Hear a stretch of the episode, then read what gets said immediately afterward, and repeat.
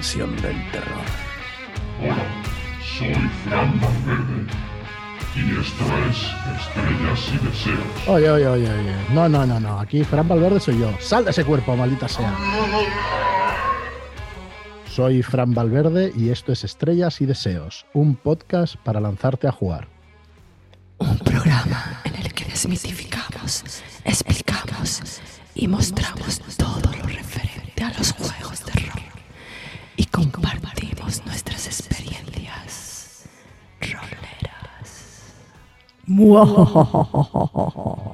Plataformas donde pueden escucharnos es en iVoox, iTunes, Spotify y a partir de ahora en sus mejores Ouijas. Pueden contactarnos a través de eydpodcast.gmail.com o a través de Twitter arroba eydpodcast. Bienvenidos a un nuevo programa más de Estrellas y Deseos. Como veis, el tema de este programa va a ser un poco terrorífico.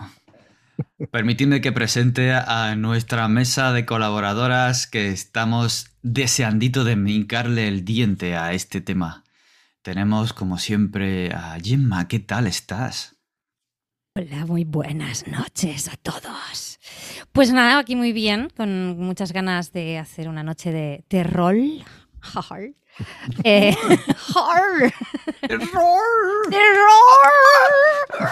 No pido, es, es terrorífico en realidad. Eh, la verdad. Y nada, pues con muchas ganas de, de a ver qué nos contamos y que cuánto miedo nos damos los unos a los otros esta noche oscura y tenebrosa. Porque la noche es oscura y alberga horrores, ¿verdad, Isabel? Sí, pero no sé por qué hemos quedado en este sitio tan apartado, la verdad. No podíamos haber grabado en casa, como siempre. Pues es cierto, pero a mí me mandó un mensaje Fran. ¿Por qué nos has traído aquí, Fran? Un manicomio siempre es un sitio estupendo para hacer un programa así. Y además, si es abandonado, pues muchísimo mejor. Así que acompañándonos, que esta noche tenemos historias terroríficas para todos. Y todas. A ti también te mandó un mensaje Fran, ¿verdad, Eugenia? Manifiéstate, Eugenia. Eugenia, sal. Sal de la Ouija. No. A mí me mandó un mensaje el Señor de la Oscuridad. ¿Lo veis? Aquí, al final del pasillo, como nos está llamando. ¿O es Mickey Pacheco? Hace tiempo que no lo veo y no está aquí con nosotros. ¿Creéis que lo pueden haber poseído? Mickey, manifiéstate. Bienvenidos a la mansión del terror. Buenas Y hasta aquí el noches. Esto programa sí que es la auténtica Se me han caído las bragas, lo siento. Yo no, porque no llevo. Toma terror. eso, terror.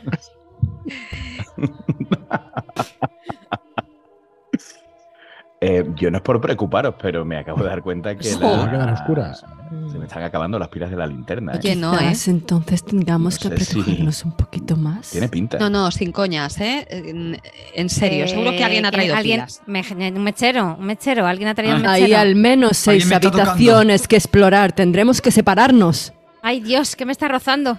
Dios mío. Tranquila, soy yo. Ah, pensaba que era la palanca de Frank, qué susto.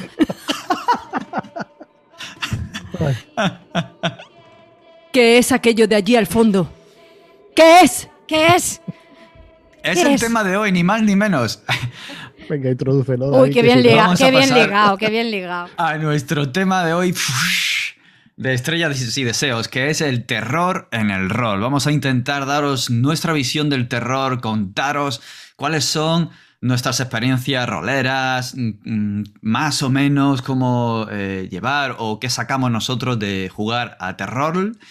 Y em, bueno, comentaremos unas eh, aventuras, juegos y, y momentos terroríficos, eh, maravillosamente terroríficos, me atrevería a decir, que hemos pasado jugándolas. Pero antes, vamos con las estrellas, que son vuestros comentarios, vuestras preguntas y cosas que queráis que res- resolvemos justo antes de empezar en el siguiente programa. Así que os recuerdo que nos las podéis mandar respondiéndonos por Twitter, mandándonoslas a nuestro eh, Gmail, como hemos dicho antes, EYD Podcast, y también dejándolas en iBox, por ejemplo, como ha hecho MB, que es ya una habitual de, de nuestras comentaristas. Muchas gracias por tus comentarios y tus ánimos, MB. Y tiene que ver con el programa anterior, el programa en el que hablábamos de seguridad. Pues bien, con respecto a la herramienta de seguridad, no hace un buen apunte y subraya ese ejemplo en el que Eugenia está metiendo presión a Mickey para que cante. Y Mickey podría haber sacado la tarjeta X.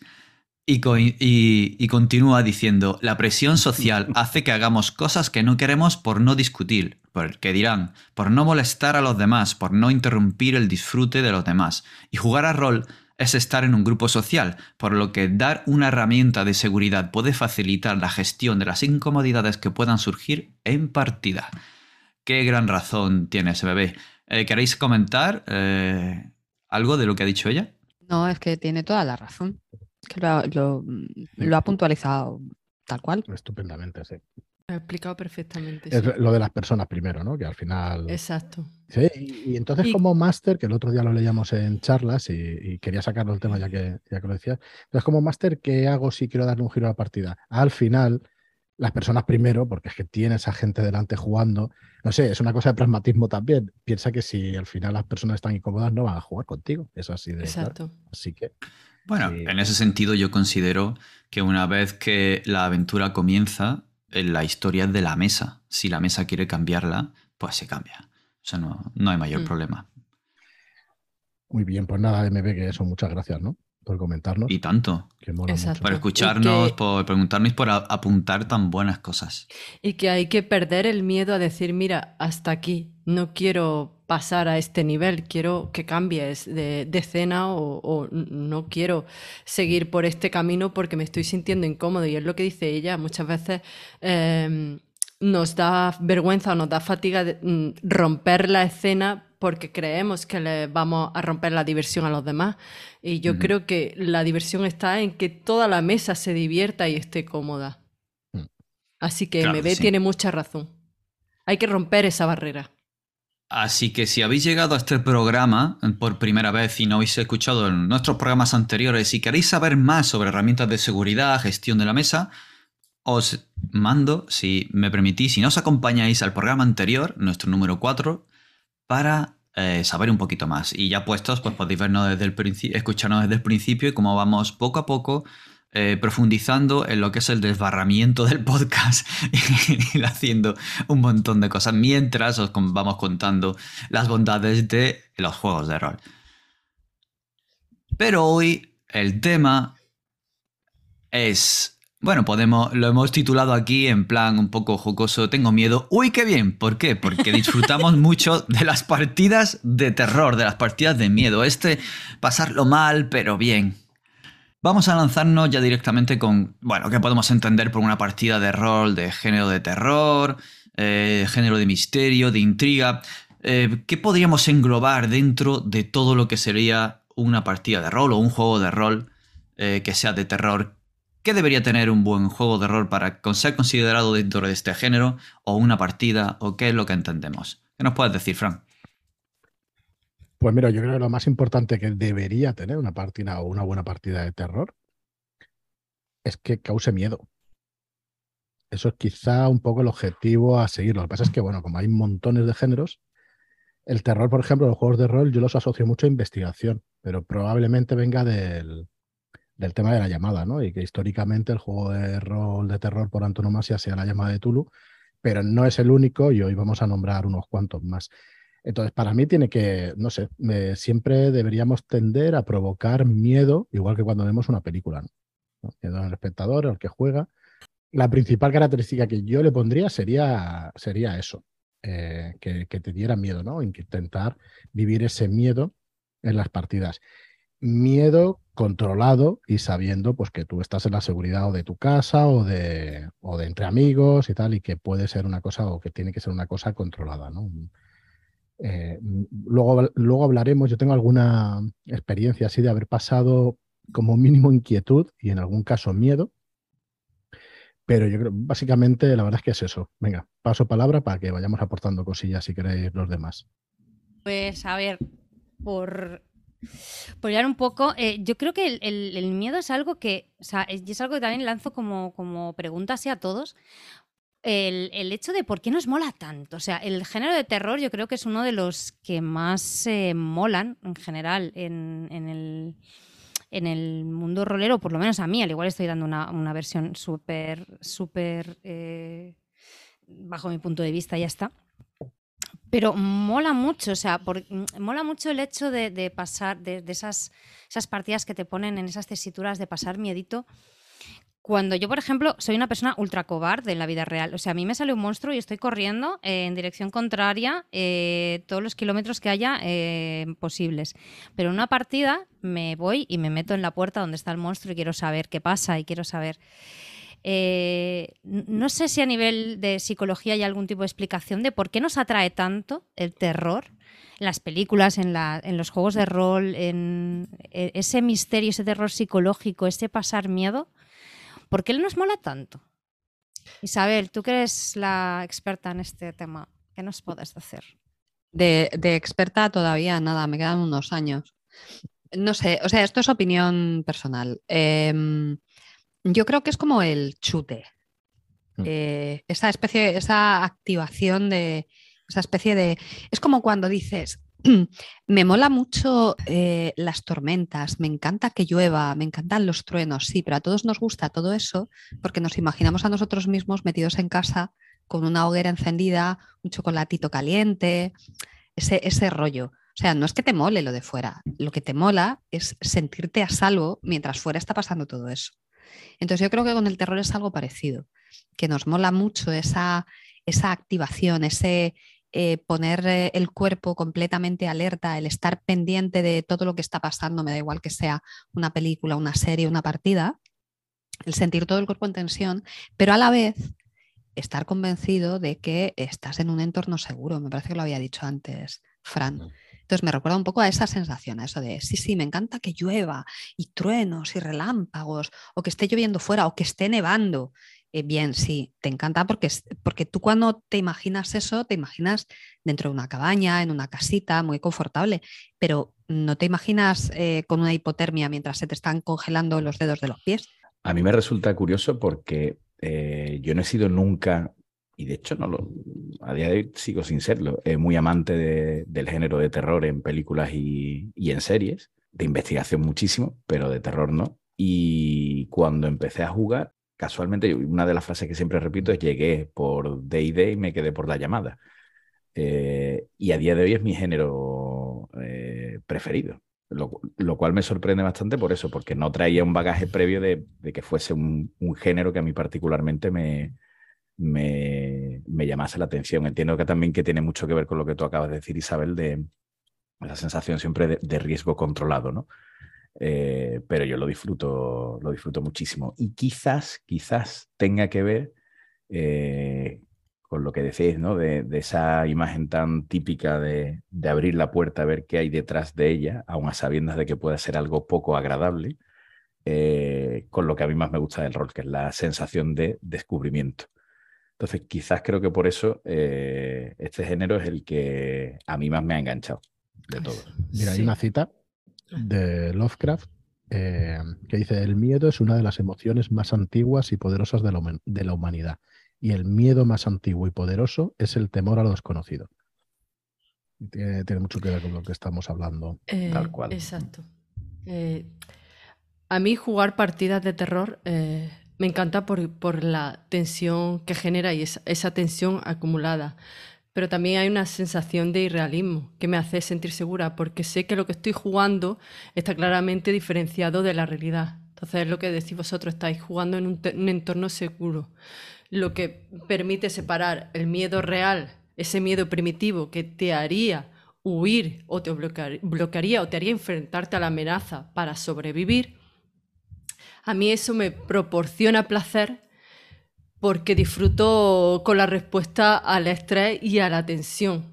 de ese miedo seguro que me genera. Entonces, la partida de, terror, porque sé que es algo controlado y que no se va a alargar en el tiempo. Entonces, con ese miedo se liberan eh, adrenalina, que te pone a 100 por hora, que te acelera el pulso, que te pone en tensión, pero después de ese miedo llega una sensación de placer porque te, te libera hormonas del placer como son la serotonina, las endorfinas, que sé que a lo mejor es muy científico, pero e- esa relajación que viene después de una situación de estrés intenso.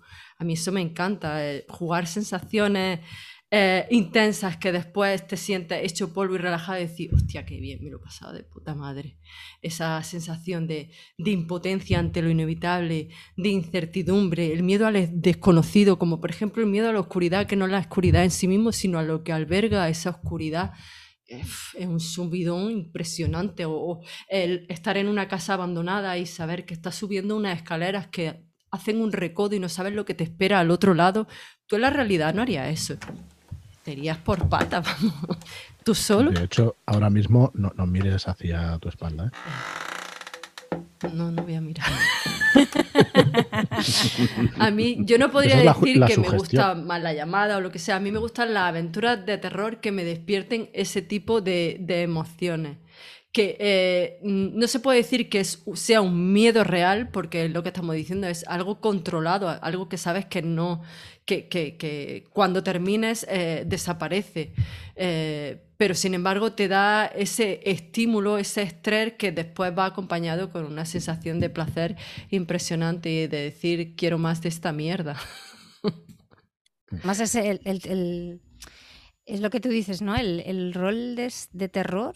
A mí se me, me pasó un poco como, como a Miki, que empecé con con D&D y en cuanto conocí la llamada eh, fue como, ¿cómo? Eh, bueno, empecé con otras cosas, pero ya empezar en serio con D&D.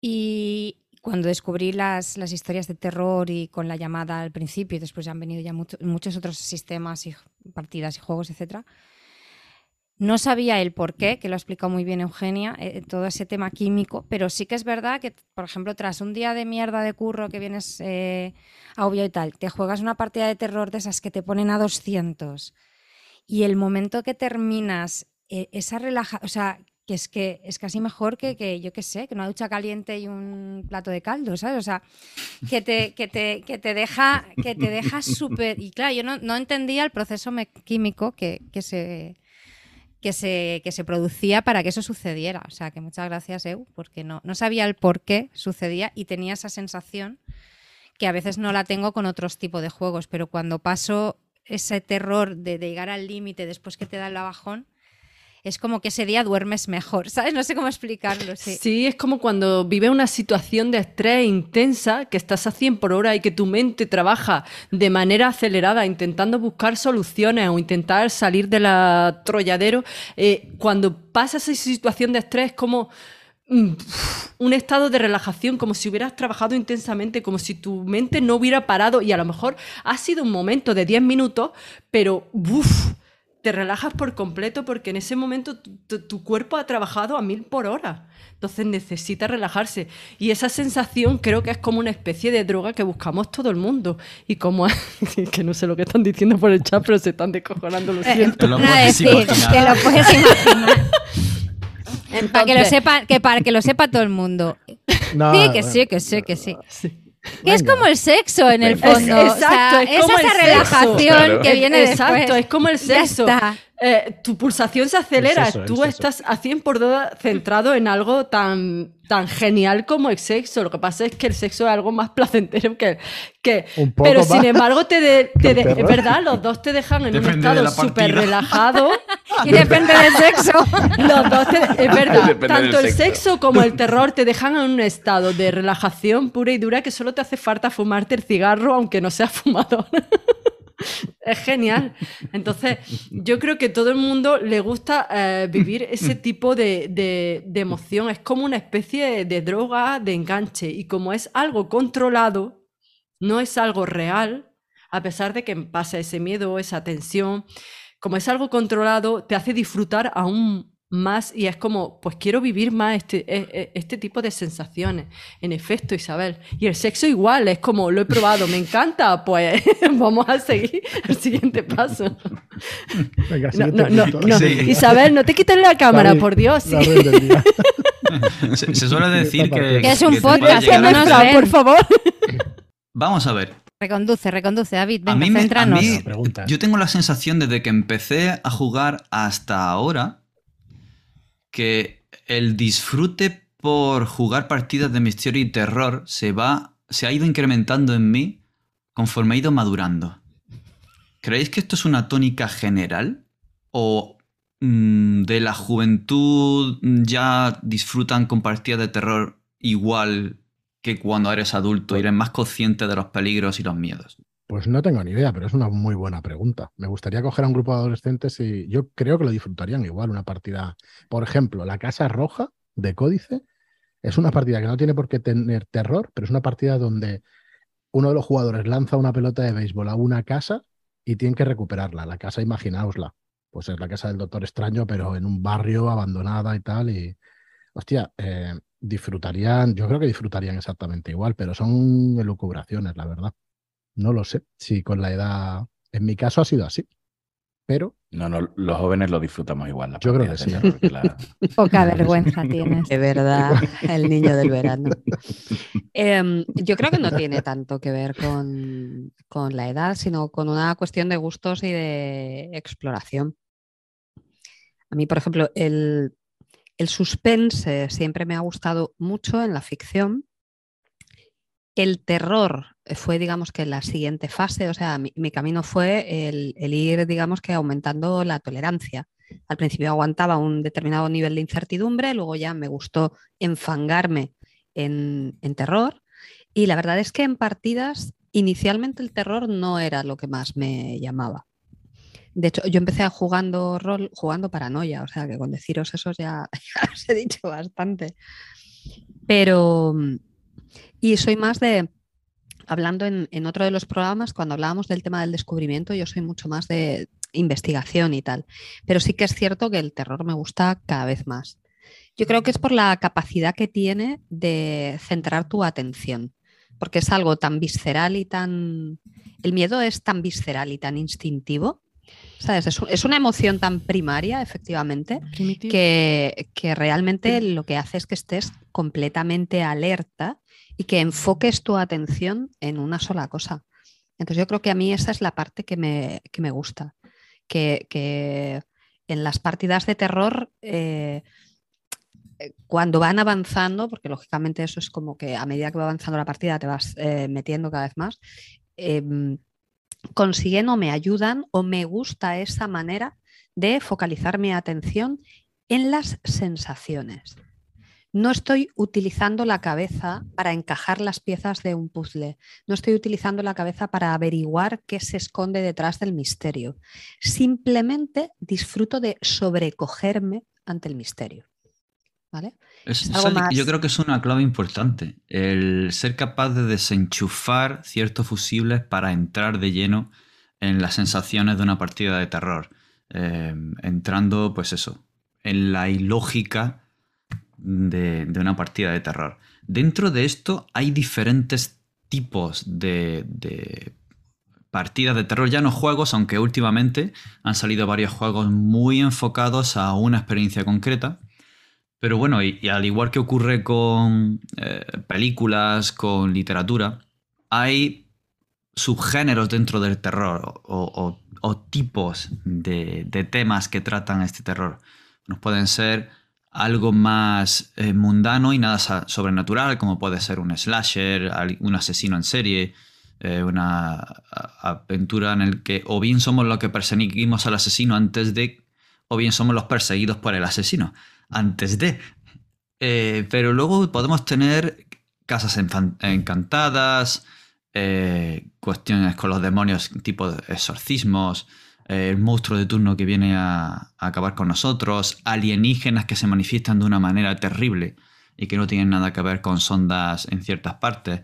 Entonces, ¿cuál es el terror que más os llama a vosotros? A mí yo lo tengo claro. A mí el tipo slasher es el que menos me causa, me puede causar tensión, pero no suele ir más allá. Pero sin embargo, el de investigar un asesino en serie y si empieza a tener toques sobrenaturales, ahí es donde me ya, ya me han enganchado.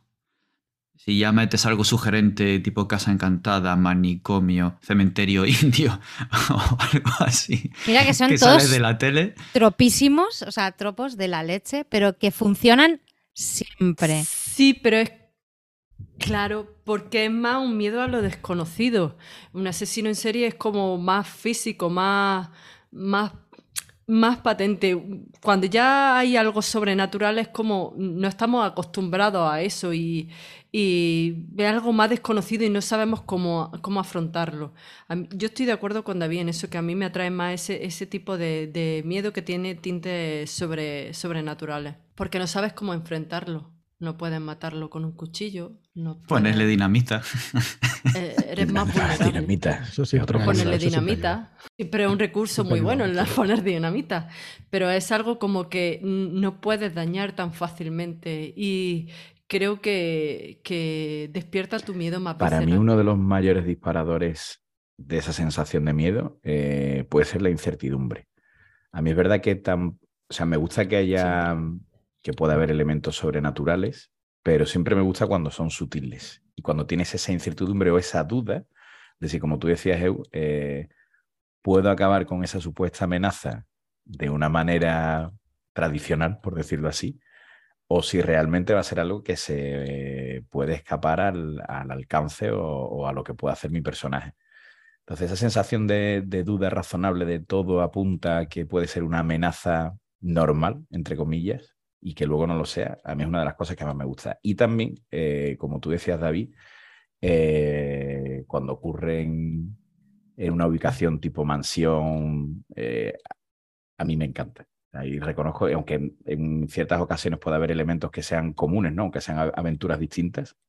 Pero como tú decías, Gemma, para mí es un, es un tropo que sigue Sí. funcionando perfectamente y me encanta y lo, lo- o sea, lo abrazo, pero Aparte que es, es como un truco, ¿no? O sea, tú a cualquier lugar, a cualquier localización, le añades al final la palabra abandonada. Parque de atracciones, abandonado. Sanatorio mental, abandonada. Y sin abandonar. Sí, sin abandonar a veces también. Si es sanatorio mental de los años 20 eh, o 30. abandonar. Eh, Pero incluso, incluso aunque no esté no, no, da en igual, mitad de un igual. bosque o en- alejado en un paraje, simplemente puede estar en una misma ciudad y ver esa casa derruida, oscura, con las ventanas rotas, eh, con incluso leyendas inventadas y ya tienes miedo a entrar. Y si es de noche, aún más. Es como, tiene ese encanto natural, esa especie de atracción y miedo al mismo tiempo que... o también que la otra cosa que se puede enfermizo. añadir, que también genera automáticamente miedo, es de noche. Biblioteca De noche. por la Gatos noche. pardos. Un Zara por la Eh, noche.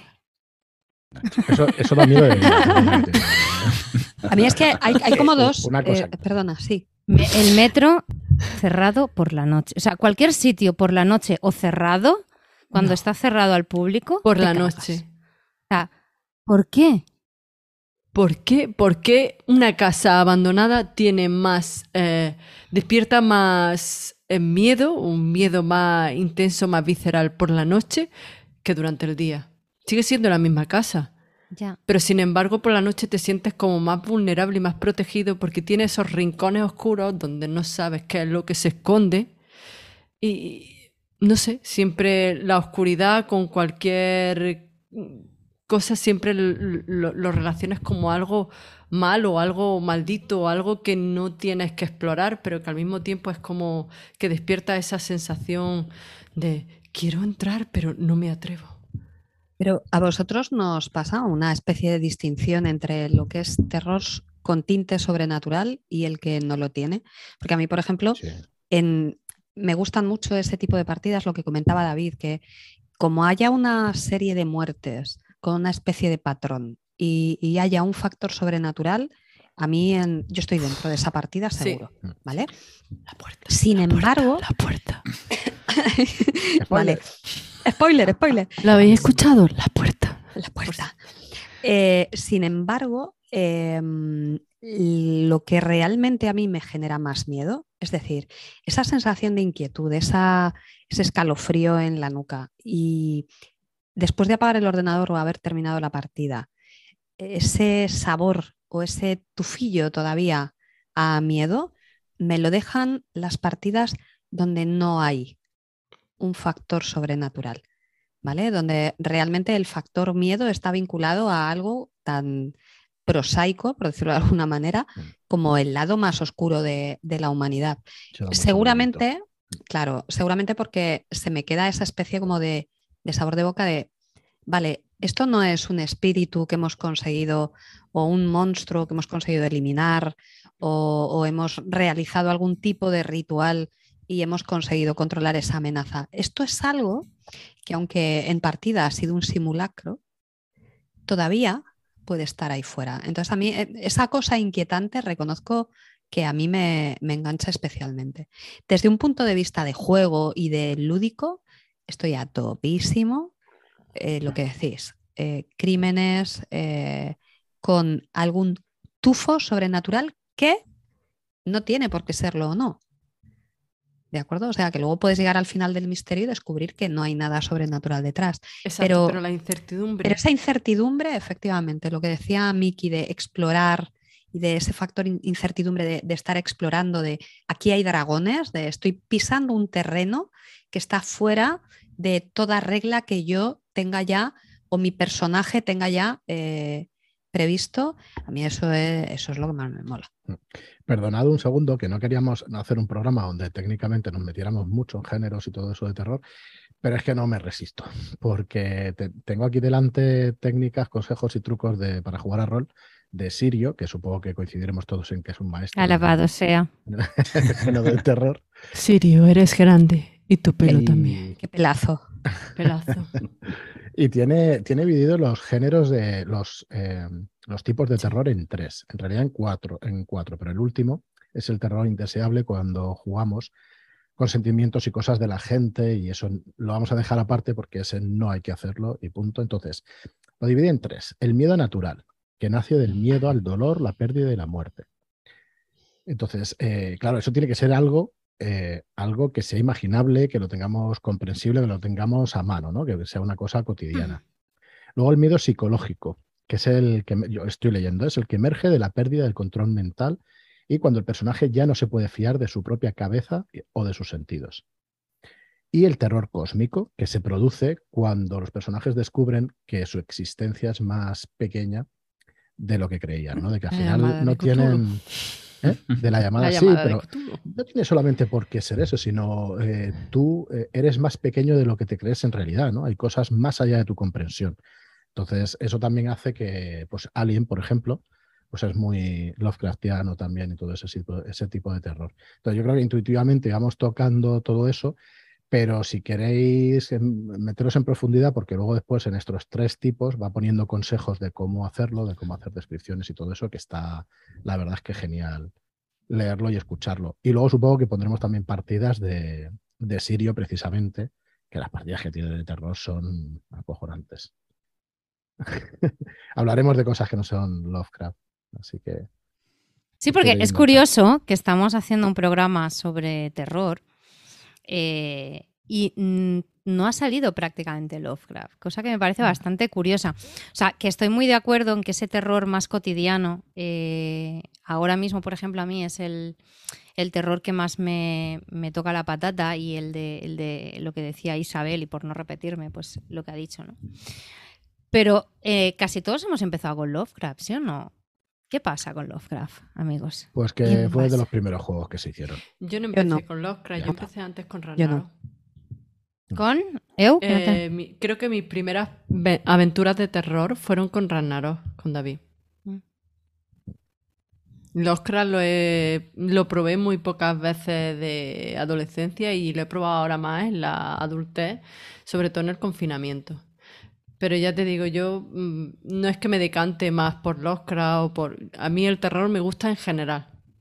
No me fijo si es Lovecraft, eh, es que me Sí, pero- despierte No, esa es que, sensación. claro, Me- la clasificación venía- son tres, pero luego están mezclados todos los géneros. Claro. Estamos hablando de una cosa, pero luego puede haber un, un loco y terror psicológico dentro del, del terror cósmico y cosas aquí, cosas así. Yo, a mí, yo reconozco que el terror cósmico y Lovecraft me resultan completamente ajenos. Sí, a mí también. ¿eh? O sea, lo Yo- que o sea, el- el yo lo he monstruo intentado. típico es que no acaba de. Yo lo he intentado, mm, nunca había jugado a la llamada. eh, o sea, me refiero a los mitos como tema de terror, ¿vale? No, no el, el sistema de juego, ni, sino los mitos. Los mitos, exacto. Los mitos como tema, a mí, por gusto, pues como que. A ver, es que me no re- son completamente ajenos. me resulta completamente ajeno. A- Tú a mí me hablas de terror gótico, me hablas de ese, ese miedo psicológico del que habla el sirio y demás, y te lo compro todo. A mí el terror cósmico, a mí, eh, pues chico, ¿qué quieres que te diga? No me llega. Mm, No me llega. Es cuestión de gusto. Pero vamos a ver, es que es cuestión de gusto, exacto es lo que tú dices. Sí, sí, no, no hay problema. Tú juegas lo que más te atraiga. Pero ese, ese terror psicológico, como bien dices, de descubrir que de repente tu pareja no es quien es, que resulta que es un asesino en serie y estás descubriendo pistas, o incluso que tú no eres quien pensabas que era eso. ¿eh? Eso es, o de no maravilloso. fiarte. De no fiarte, pero ni siquiera de ti misma, cuando vas descubriendo cosas que tú has hecho y que no- eso, esa pérdida de control, uf, quiero esa mierda, la quiero. Uy, esto de susurrar me encanta, ¿eh? ya, ya estoy viendo. ya estoy viendo. Y yo diría Pérdida incluso, de control, eso es algo maravilloso para un jugador. No tener el control de lo que está sucediendo, incluso cuando quiere anticiparse a algo y piensa que va a conseguir eso y no, que siempre el malo o el fantasma o el, el evento sobrenatural está un paso por delante, es maravilloso. Esa sensación de frustración es increíble. El rey, No, hay que el rey ju- de- no siempre hay que jugar a ganar. A mí me gusta también jugar a perder. No O sé si el- es tanto frustración en mi caso como desamparo. Desamparo, exacto. Amparo, toma ya. Vulnerabilidad, desamparo, desasosiego. Busca los sinónimos que quieras. Eso es algo maravilloso. Bueno, Miki, cuéntanos, ¿qué, qué nos iba a decir? Ah, Iba a comentar que, eh, por ejemplo, también es verdad que estamos hablando de juegos que por su propio diseño están orientados a este tipo de aventuras, pero por ejemplo, con lo que tú decías, Fran, de, de las clasificaciones de Sirio, el miedo natural puede aparecer en cualquier tipo de Cualquier. juego. Algo tan sencillo como el miedo a que mi personaje muera o miedo a que eh, el personaje de mi compañera eh, muera, ¿no? Eh, y yo creo que eso es algo que quizás sí aparezca en prácticamente cualquier aventura que podamos jugar, sea el juego que haya. Que no Sí, es sí. exclusivamente solo de la llamada o de juegos de este tipo, ¿no? Totalmente. Yo la mezcla de géneros, yo creo que, bueno, se han dado, creo que se han dado siempre, pero creo que ahora se dan incluso más. Yo, yo creo que incluso despierta. eh, es verdad que siempre tiene ese miedo a, a que le pase algo a tu personaje, pero en mi caso, por ejemplo, siento más pavor cuando puede pasarle a alguien, a algún ser querido en, en la ficción, algo que al propio personaje. Es como la Gracias. tensión, el malestar. Puntualizar en la ficción. Vale. Por un momento he tenido miedo. Eh, eso es. Y sobre todo cuando es algo que, que- en el que juega el factor tiempo. Tienes 24 horas para salvar a este ser querido. Y es como la, eh, la tensión acumulada va creciendo, ese malestar va creciendo. Tienes que actuar rápidamente. Porque, no sé, eh, eh, incluso creo que pasa en la realidad que cuando mm, peligra un ser querido, mm, mm, te, te despierta ese, ese no instinto de supervivencia, sino ese instinto de protección, de querer salvar. Es como, ¿quieres que te susurre, Gemma? Sí. Despierta esa sensación tan acuciante, tan visceral que tienes que... Creo que estoy excitando demasiado, Isabel, y, Esto tiene que ser en la intimidad. Se le pone nerviosa, No sé, ¿vosotros qué opináis? A, a mí eso sí que será porque yo adoro a mis personajes, pero eh, me pone mucho más en tensión y eh, más alerta el tener que actuar para salvar a otros personajes que para salvar a, a mi propio personaje. Es como que me activa más. Pero, Eh, es un poco esa cosa del suspense Sí, que hablaba de suspense, Hitchcock. Exacto. exacto. Hitchcock lo hablaba para las películas, pero bueno, lo podemos, eh, nos lo apropiamos nosotros para el rol, que era eh, el suspense eh, es que haya una bomba debajo de la mesa donde están los personajes hablando y que tú sepas que está la bomba ahí y vayas viendo el tic-tac de cómo Exacto. va avanzando el tiempo. Porque te carga de esa responsabilidad. La responsabilidad es aún mayor porque de ti depende que esa persona sobreviva. Eso es- esto es una partida, o sea, lo estoy viendo, tío. O sea, una partida en la que haya cuatro jugadores sentados en una mesa y que debajo de la mesa haya una bomba. Hmm. Y que de la conversación dependa que vivan o mueran. O sea, no sé cómo se. no- ya no, o sea, es es todo lo que puedo aportar, pero es que me lo imagino por un momento. Imagínate, imagínate que pero está ha sido de ca- una semilla de la- aventura en plan, boom, ¿sabes? O sea, David, hola.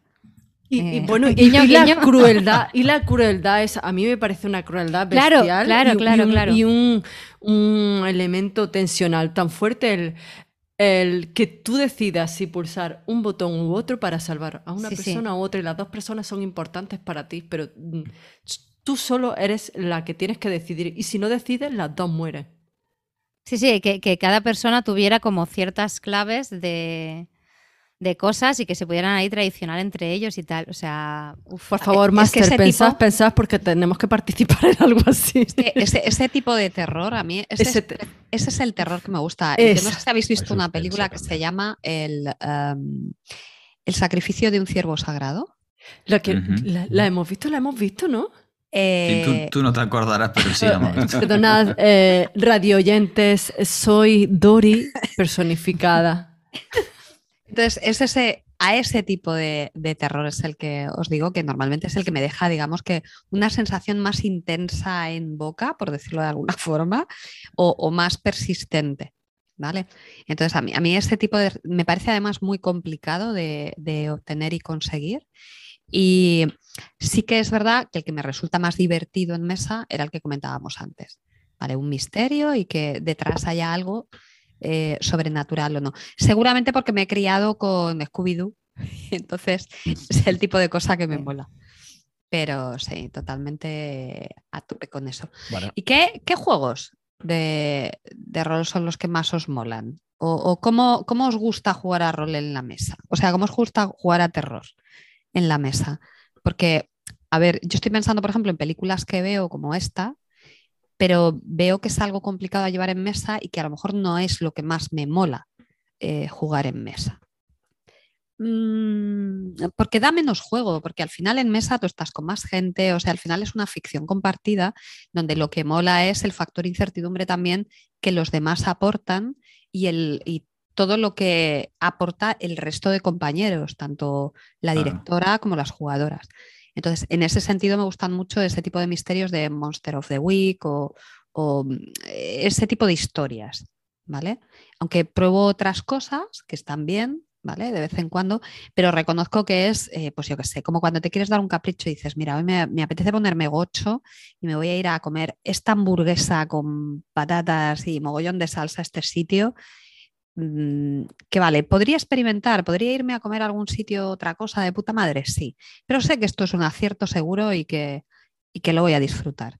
Bueno, pues para mí eso es una especie de un Monster of the Week. ¿Vale? Un, un Mm. misterio a resolver en, en grupo y, y chimpum, ya está. En mi caso, no creo que tenga un juego en concreto en el que pueda decir este es mi favorito y es el que me gusta jugar, sino más bien tramas, aventuras o elementos que tiene que tener una, eh, esa aventura. De juegos que me hayan gustado, si vamos a hablar de juegos y luego podemos entrar a, a hablar de lo que pueda tener una aventura que me guste o de aventuras incluso que hayamos jugado o dirigido que nos hayan gustado y que sean de terror. A mí me gusta, bueno, tengo un especial cariño a Ragnarok, de aquella ludotecnia ya desaparecida, para los más veteranos se acordarán, eh, que cayó en mis manos. Fue el primer juego de rol que, eh, que ahorrando semana a semana los 20 duros que me daba mi abuela, eh, al final me compré. Y era de terror, de terror, eh, digamos, generalista, con un trasfondo que tenía que ver con el disco de Steinkel y Thule y, en fin, una serie de cosas. Pero podía jugar casi cualquier cosa de terror, vampiros, momias, espíritus, magos, brujos, lo que fuera. Hoy día seguramente no sería el mejor sistema para los tiempos que corren, porque medía ciertas cosas mucho, aunque el sistema de, de estrés y tensión mental no estaba mal. Ese fue el primero. Y lo guardo con, cariño. Probablemente ahora no, lo- podías encontrar. Después, eh, pues jugando pues a, la llamada de Cthulhu con su sistema de percentiles. Que viene siendo, eh, pues bueno, dependiendo de cómo se lleve, puede repetirse cíclicamente en los mismos tropos y en las mismas criaturas que al final llevan a cultistas o a investigar una biblioteca o a hacer ciertas cosas que puedan ser repetitivas. Pero bien es cierto que hay aventuras y campañas disponibles que le dan muchos giros a esto y que le dan ciertos puntos de originalidad. Pero bueno, eso ya es, es cuestión de gustos. Uno que me ha llamado la, la atención especialmente y creo que es bueno eh, para empezar incluso es Fragmentos. Fragmentos es un juego de no solo rol que trata de eh, simular una película de terror. Eh, Coge y te, te encajona muy bien los tropos y las claves de cada una de las películas de terror, de los géneros de terror, película de espíritu, de espíritu japonesa, slasher y así, y te va diciendo cómo la tienes que llevar. Y la maravilla del- de fragmentos, aparte de su sistema sencillo, es esa, esos augurios que te pueden salir en la tirada de dados y, por supuesto, el nivel de amenaza. A lo largo de la partida, para simular esa película, los, los personajes al principio tienen protección de guion. Hay diferentes mecánicas para quitársela y que puedan ponerse en peligro, pero tienen protección de guion hasta que la amenaza llega a un nivel. Igual que en las películas, los protagonistas están protegidos hasta que llega un punto de clímax en el que todo se ha ido precipitando hasta ahí y ahí ya no puede, tienen protección de guion y pueden morir. Y ese momento de ir acumulando tensión y que en metajuego, es decir, fuera del juego el jugador lo sabe, pero sus personajes no interpretan conforme deben de interpretar, como ellos entiendan sin que se filtre la información de que la tensión está subiendo, esa amenaza va subiendo. El momento en el que la amenaza llega a romper la protección de guion es maravilloso, siempre. Y, y eso pues da mucho juego en fragmentos. Además pueden, ser partidas que se ajusten a una sola sesión, eh, lo que llamamos un one shot, y va, va maravilloso. Y ya por último, pues sí me gustaría dar una, una nota y una, una estrella ahí a juegos, por ejemplo, como tipo esoterroristas. Terror eh, sobrenatural en el presente, que siempre que sea en el presente lo, lo- lo tenemos muy cerca y hace que nos enganchemos más, al menos en mi caso es lo que me sucede. Y mm, con unas pautas para el terror cercanas y retorcidas, a veces de una manera que nos puede sorprender hasta nosotros mismos lo retorcidas que pueden llegar a ser. Y pueden generar tensión, desagrado, pueden generar muchos momentos de cómo tener que actuar adecuadamente, porque Eso Terroristas es un juego en el que jugáis más o menos, para quien no lo conozca, a los expedientes X. Sois una Mulder y Scully, que pertenecéis a una organización que tiene un montón de recursos, pero lo que vosotros hacéis debe ser una conspiración en la sombra, porque la sociedad no debe enterarse de todos estos casos, porque entonces cundiría el pánico y esto haría que la gente creyera en lo que da miedo y le daría poder al miedo. Entonces juegas con lo que puedes y no puedes hacer, al mismo tiempo no te pueden descubrir porque te atacarían a ti y a tus seres queridos. Y todas estas eh, causas de miedo eh, suelen retorcerse y se, retor- se retuercen de manera que en muchos casos ocurre el desubicar o la ruptura de la inocencia.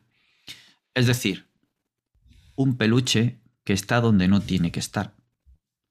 Algo que es aparentemente inocente como una cuna y ocurren cosas muy raras con la cuna. Cosas que son inocentes como un niño o un animal, cosas así, que pueden llegar a retorcerse simplemente por el miedo, por ese influjo de lo sobrenatural, por una... Y eso me parece muy molón. Así que bueno, ahí van mis ejemplos de juegos. Así paso a la batuta para no extenderme demasiado. Es lo que tú dices, el terror de lo cotidiano. Cuando algo cotidiano y algo normal lo sacas fuera de contexto, realmente da pánico. Un niño que realmente es una criatura dulce, entrañable, bueno, uno, no todo. Depende del niño. Lo ves al fondo de un Trabajo en una pasillo tienda. a oscuras con los pelos sobre la cabeza, sobre la cara y es como te- ¿Por qué? ¿Por qué los niños inspiran tanto terror en las películas de terror? Algo que se supone que es inocente y que, como tú dices, lo retuercen. Algo No. que parece vulnerable y, y- y te inspira ese pavor tan visceral. Es Pues que aunque el no lo terror de lo cotidiano, exacto. Es algo que, que estás acostumbrado a ver, que incluso creo que pusiste un ejemplo muy bueno y que a mí realmente me despierta pavor. Creo que fue en charla de The Shadowland cuando se habló de, de aventuras de terror. Una mujer que, que está sola en casa porque su marido está de turno de noche y su hijo a lo mejor está en casa de los amigos. Se acuesta y antes de apagar la luz dice buenas noches y una voz le contesta buenas noches en la oscuridad. Eso es algo como... Y sabes que estás sola. Y sabes que estás sola. Ay, Dios. Exacto. Qué mal rollo acabas de dar. Pues algo tan cotidiano como dar las buenas noches eh, puede ser algo que te hace caquita. o simplemente tu hijo pequeño dice, te dice, ¿quién es ese señor que está sentado en el sofá? Y tú no ves a nadie. O he escuchado la voz del abuelo y tu abuelo y tu padre llevan muerto mm, 10 años. Eh, son cosas mm, que realmente mm, es algo cotidiano que eh, es lo que mm, estabas diciendo tú. eh, Retuerces algo que es normal y, y te despierta un pavor increíble. A mí ese tipo de terror me encanta. Abro un pequeño inciso de anécdota rolera. Y por favor, Y- que me estoy acojonando. Un poquito de humor, Pues gracias. espera, espera. Es que hay un corto. Yo no sé si habéis visto un corto que ganó un premio. Mira, no quiero ver nada. de una no me- mujer, ese ca- corto lo tengo que buscar, de una, creo que era una mujer que estaba sola en casa. Mira que estoy sola en casa. Pasillo, Genia, aquí, ¿eh? pasillo, Genia, que estoy hay sola un en casa. pasillo la que da a su habitación y enciende y apaga la luz y cuando enciende igual, y apaga igual. la luz ve una sombra que se va acercando cada vez más en el pasillo hasta que va corriendo a su habitación y justo cuando va a apagar la luz ve que hay una criatura escondida detrás de, de su mesita Ah, de sí noche que justo apaga la luz. Y es Mira, y ya te como- he contado un- todo el corto, ya no hace falta que lo veas. Aún así te lo mando.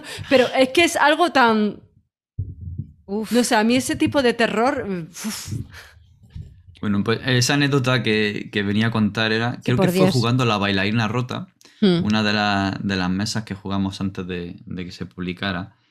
Creo que comentó en postpartida que uno de sus niños se quedaba, o era hija, era muy pequeñita y andaba por el pasillo de casa y había veces que se quedaba parada mirando a cualquier punto en concreto y luego sonreía.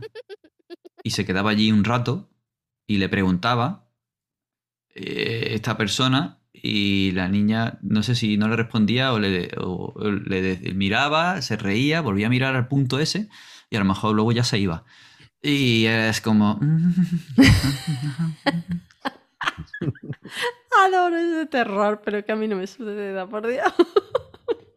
que le sucedan a otro, que me lo cuenten. Venga, ¿quién dice más juegos? A ver, por juegos. Sí, yo tengo un eh, montón, pero sigue, sigue. yo- ¿sabes? eso, yo eh, pienso en un porrón. Sí.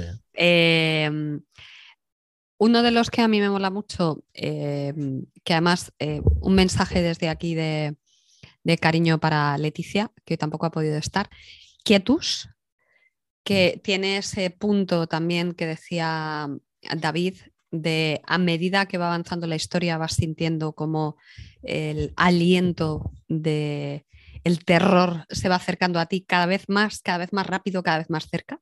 un poco olímpico, ¿sabes? O sea, lo de más cerca, más, más lejos, más cerca. Quietus me gusta muchísimo por esa sensación y porque además es muy intimista y tiene eh, unas reglas que favorecen ese punto de terror nostálgico, un poco al estilo de La maldición de Hill House, ¿vale? Eh, Dead of Night, Uh, qué rico. Dead of Night, que también genera esa sensación de, de chun, chun, chun, chun, chun, chun, chun, chun, chun, chun, chun, chun, chun, chun, chun, de acelerar a, a medida que va avanzando la, la historia, se va acelerando todo cada vez más. Eh, y eso, terroristas, ya hemos hablado. Bueno, Cult. Cult. Cult, que Venga, yo no sé si luego hablaremos de, de partidas o de anécdotas, pero de tengo que decir. De partidas que deseamos muy fuertes, ya con besito. Yo te- tengo que decir Jack. que. Hola, Jack. Eh, Busco yo- a Jack. busco a Jack. también a Jack. Busco a Jack. Y lo hemos tú. encontrado. Pues tengo que decir mm, que algo que yo nunca había buscado en las partidas de terror, porque para mí eran más un divertimento de lo que os decía, de tener la atención muy centrada y demás, en ningún momento pensé que fuera sentir miedo. Pues sí, eh, he sentido miedo de sentirlo, de sudarte las manos, el escalofrío en la nuca y encogerte y hacerte pequeñita esperando que te venga el ataque por cualquier lado en dos partidas, eh, bueno, la misma partida, pero en dos sesiones distintas, con Dani Solsona jugando Cult.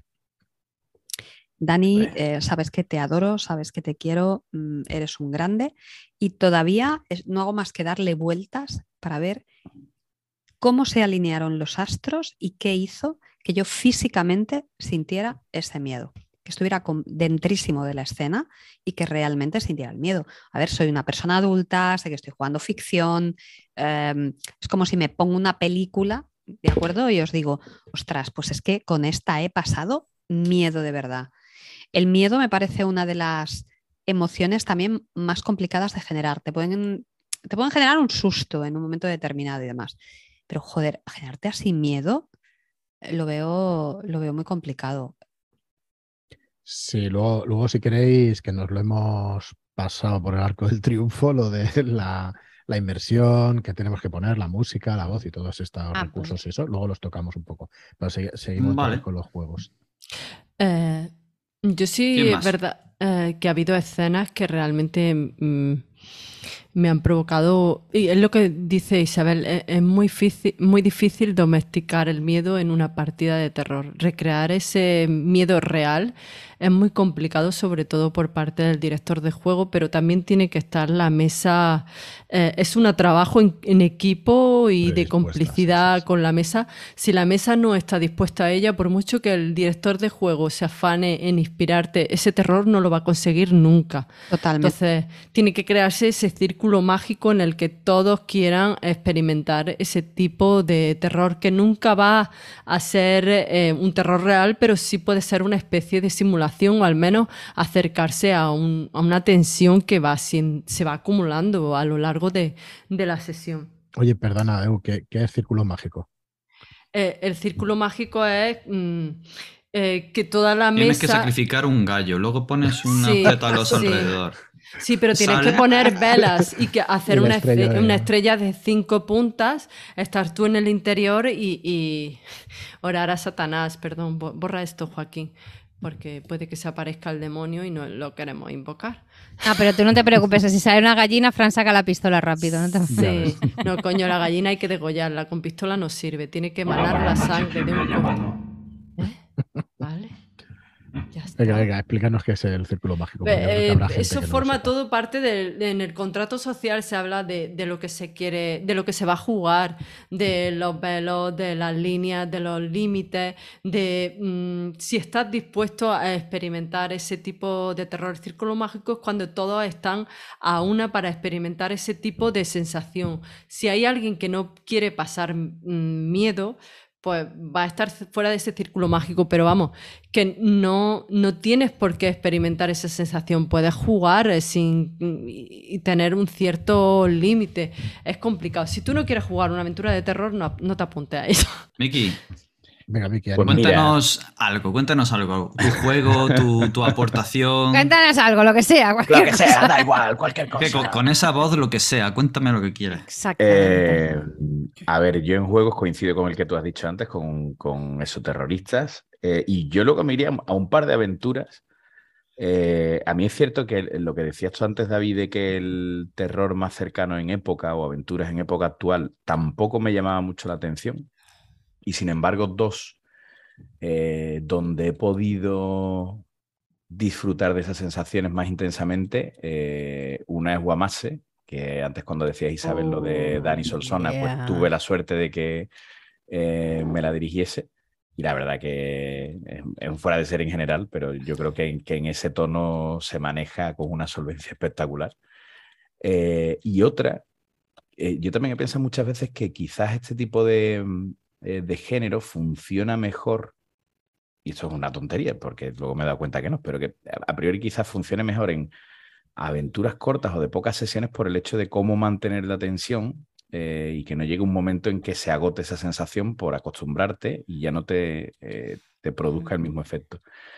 Y la otra, por ejemplo, donde también eh, disfruto un montón es la reputación del señor Castiñeira, sobre todo como un claro ejemplo de de qué forma se puede convertir esa escalada de tensión en algo progresivo, también tan bien hilado, y lo que hablamos antes de sutileza y demás, y no me meto en más historias para no eh, hacer spoiler de, de ningún tipo. Pero me quedaría con eso. Ay, tengo pendiente jugar Cult, eh, porque además estoy completamente aislado de todo para no mm, ir condicionado a nada y con cero ideas. Y con Fran lo he hablado en, en más de una ocasión, ¿verdad? Iba- que siempre me ha dicho, "Te va a molar un montón, tío". Te va a molar un montón. Es que iba ahora a decir de que va cool, pero es un spoiler en sí mismo decir de que va cool. Mm. Así que bueno. eh, Soy es la única chulo. que va a ir virgen a cult. Yo, yo, yo. Eh, Miki también.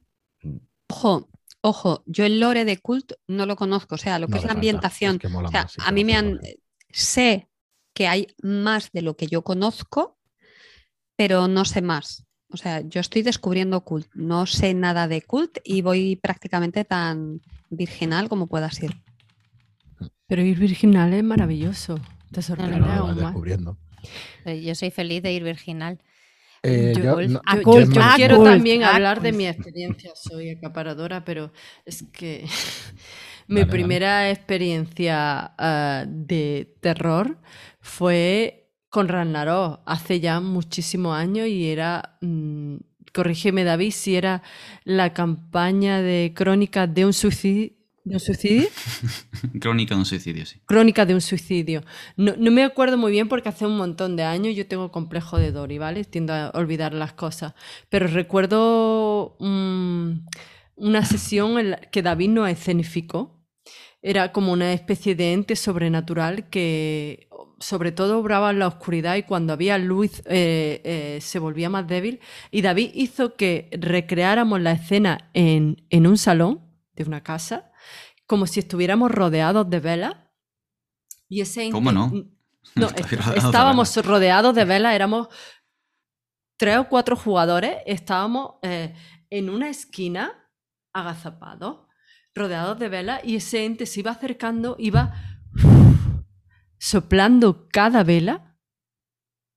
Íbamos eh, cada vez eh, retirándonos hacia la parte de la luz y, y fue, eh, creo que mm, fue la primera vez que experimenté un grado de inmersión tan sumamente fuerte de ver cómo David se iba acercando, iba soplando esa vela imaginaria. Uf, cómo no que íbamos la- a... Que la vela era física, estaba allí. No, no Lo que era estaba allí, David. era lente. No, no, la vela no estaba allí. Sí, había, había tres velas y yo iba apagando las luces del salón, iba apagando la vela y me iba acercando. Y al final, Hostia, pues, no- vale. no, no, no podíamos quedarnos Hola. Dori, Bueno, soy peor no, que pero tú. al final es el recuerdo lo que queda. es- Sí, Claro, eh, claro, mi claro. recuerdo era este, que iba uf, soplando cada vela y nosotros incluso nos agarrábamos entre nosotros y nos íbamos desplazando hacia la zona de las velas que quedaban encendidas y fue aquello tan sumamente maravilloso que dije, joder, quiero experimentar más veces esto. Y había una conversación con el ente. Y había, un- exacto, de, es que Era le hablábamos. Uno de los clímax de, sí, de sí, la sí, campaña. sí.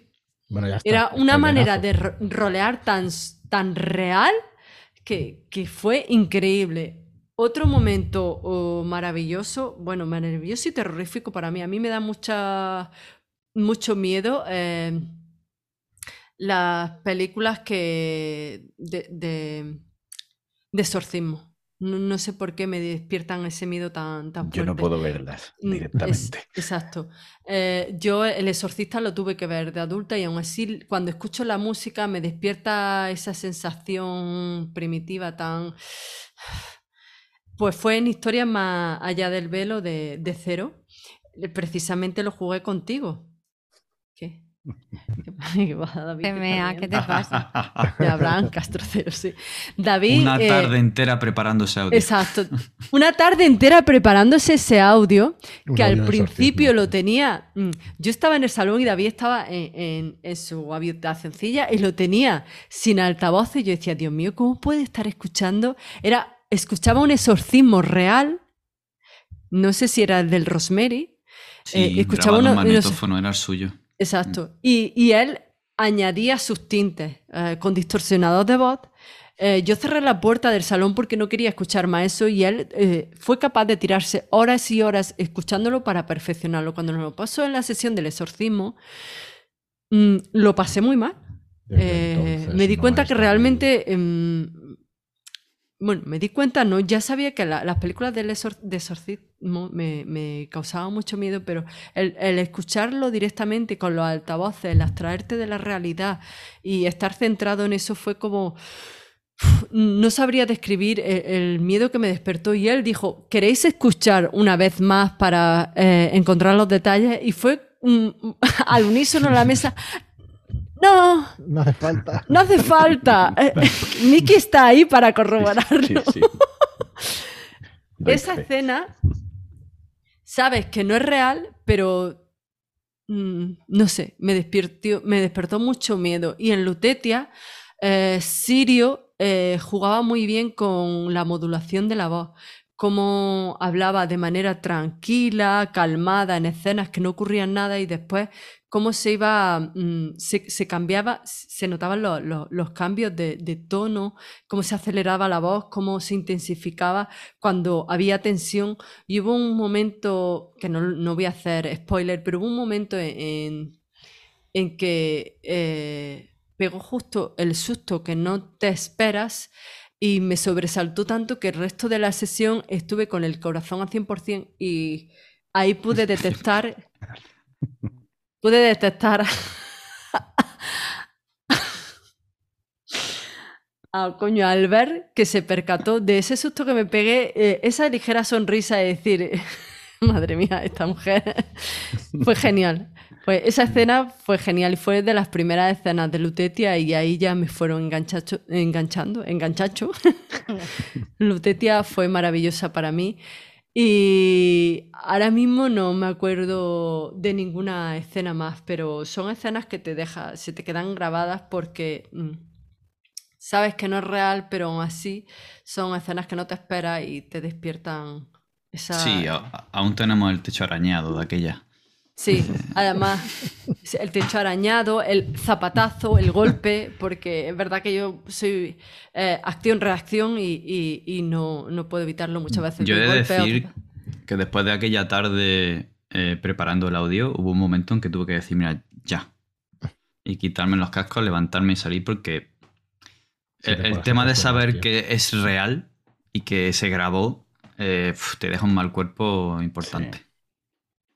Por eso, como los audios, ahora que también queríamos hablar de esto en algún momento, ¿no? En la lo que llega a servir en, en este tipo de ambientaciones de terror, quizá más que en otras, que no te digo que en otras no te sirva también, ¿eh? El- unos audios en un momento determinado y tal, o unas músicas.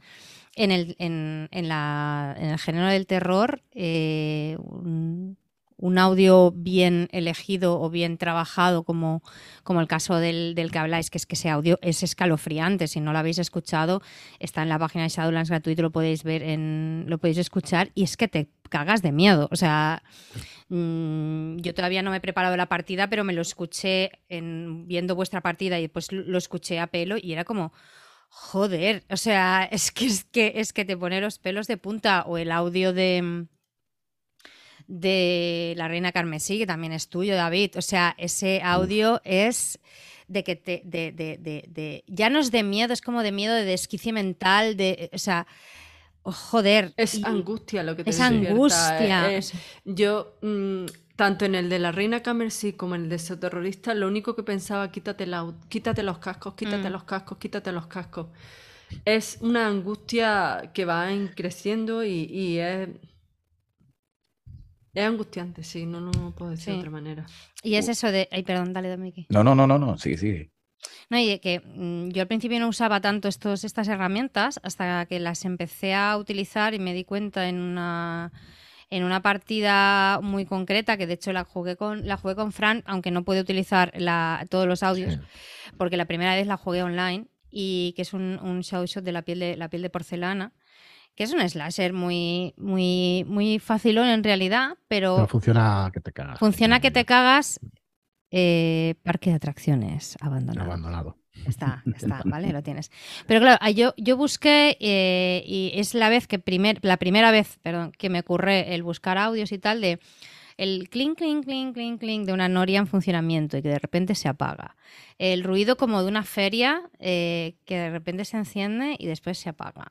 El, eh, una cancioncilla eh, infantil de las típicas nanas eh, que de repente sonaba una niña cantando una nana. Joder, o sea, te veías a la gente que se estaba haciendo de caqueta cada vez que sonaba una de las nanas y empezaban a decir, mira hacia todos lados, no sé qué, ¿dónde está? ¿Dónde está la niña? Y era como, eh, claro, la vez que lo hice online, eh, la parte esa de inmersión de la música, estaban investigando, pues yo qué sé, una parte de una casa que se había metido en una de las casetas y de repente pones el play de que las atracciones se ponen en marcha. Coño, ¿estáis oyendo eso? ¿Qué es eso? No sé qué. Y, la, y es que te cagas de miedo, o sea, que es, que es casi, es, es ese miedo visceral de que estás en un sitio aparentemente de día, con todo controlado y tal, y de repente pasa algo que no controlas.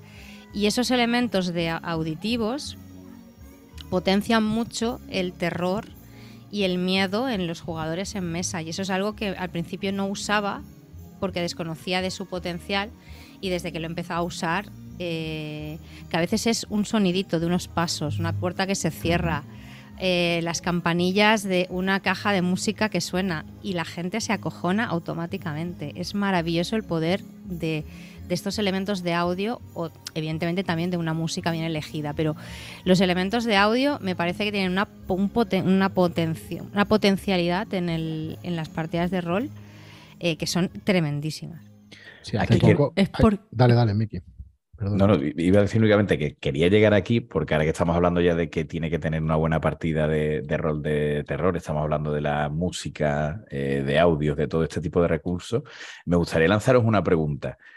Em, ¿No creéis que en cierta medida este género funciona mejor en el rol online que en presencial?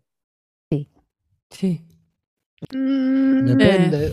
Debate, debate, debate. Excepto, Yo acabo de excepto llegar de Galicia y os diré depende, depende. Yo, el, ex- excepto hay una Ten clave- Candles, hay una excepto clave Ten que ha dicho Gemma, que el, el audio, el sonido, la, la música, los efectos de sonido, todo, eh, es un potenciador de las emociones y de la tensión. Tú ves una película de terror y le quitas la música de tensión y pierde. Incluso una escena emotiva, le quitas la música y pierde la escena. Eh, la música es un potenciador de las emociones y de la tensión. Quiera o no, es verdad que también el color que pueda dar el máster a las descripciones, también incluso la emoción que le puede, que, que puede cargar esa escena, también ayuda muchísimo. Pero para mí, hoy día, he comprobado que la música potencia mis emociones, ya sean de pena, de alegría, de terror. Para mí el- el- el- la música es un coayudante eh, para, la, para la inmersión. Por A ver. alusiones, por alusiones. Yo, a ver, yo, yo creo que realmente el terror online, efectivamente, con el tema de la música y demás, eh, pues puede funcionar muy bien. Y era muy de inclinarme hacia el terror online, por decirlo de alguna manera, antes que el terror presencial, hasta que jugué Ten Candles. La razón.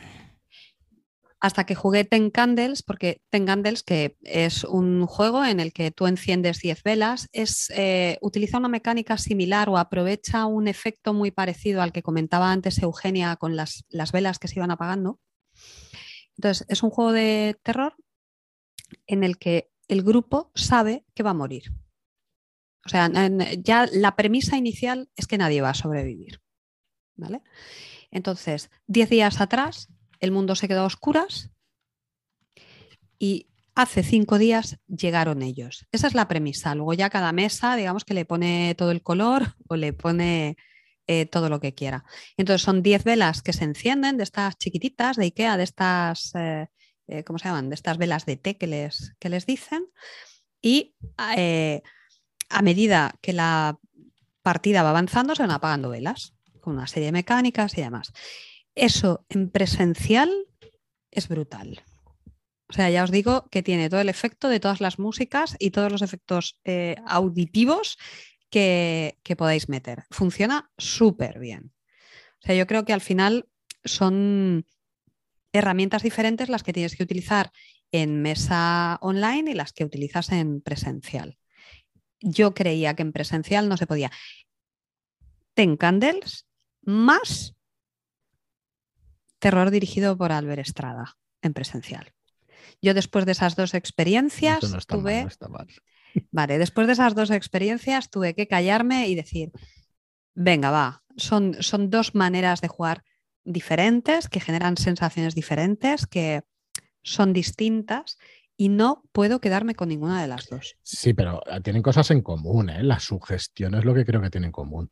Tienes que estar sugestionado. Es que pre- que vas a ir, ambientarte bien. Perdón. Venga. Yo voy a meter la segunda parte de mi, de mi argumento. A mí me funciona mucho más en online que en presencial, no por lo que el online aporta, o por lo que puedo incluir, o por lo que se puede incluir, sino por lo que me facilita el online aislarme del exterior, que en presencial no.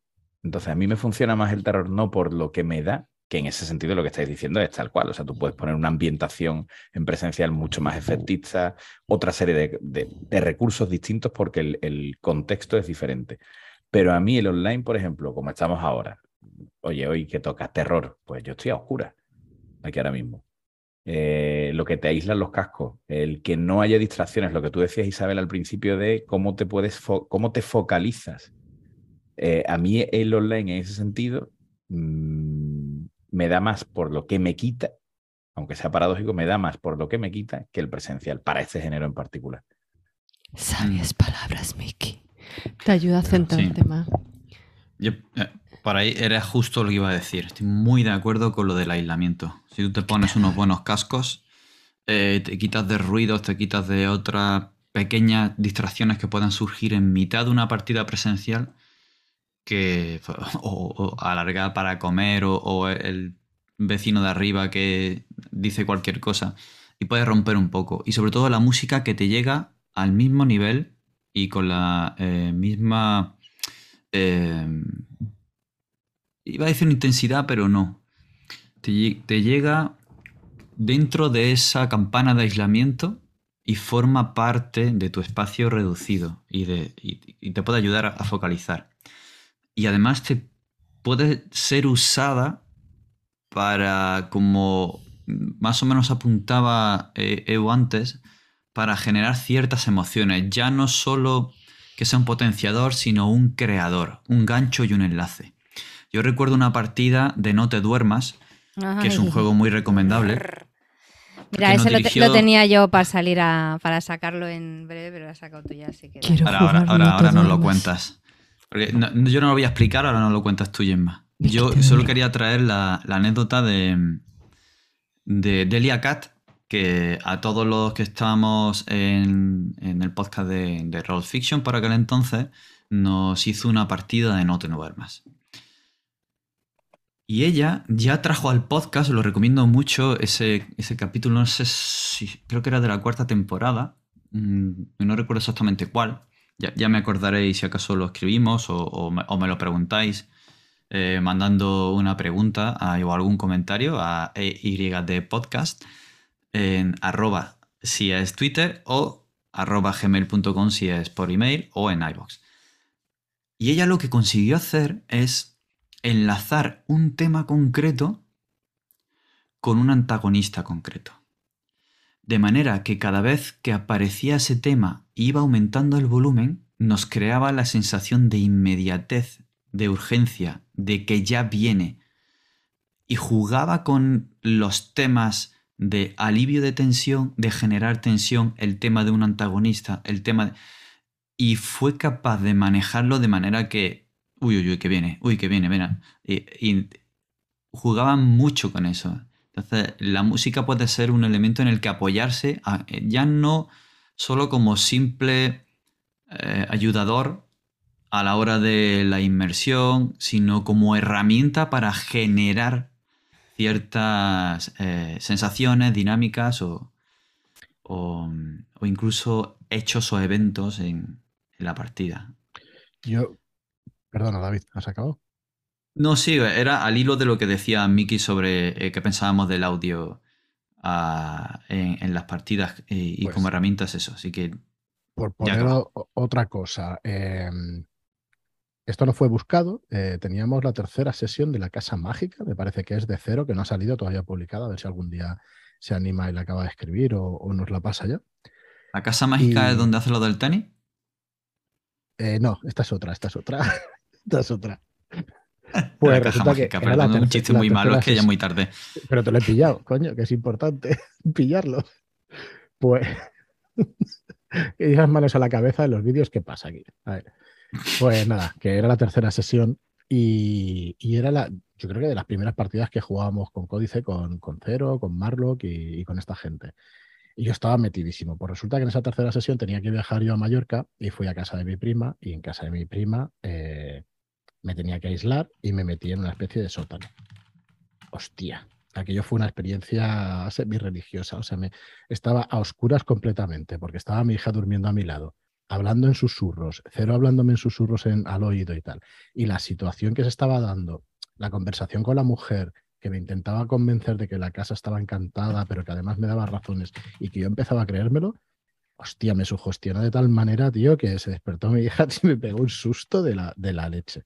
Y es muy parecido a lo que decís de la música, al aislamiento y al tal, pero sobre todo es estar en un sitio completamente distinto a tu entorno, sin conocerlo de nada, y que realmente te puede sugestionar. Para mí fue una experiencia física jugando online. Era como la mezcla de lo que estabais explicando, ¿sabes? O sea que igual no están tan reñidas como, como, como nosotros joder con el chat. Que no me aguanta. Perdón.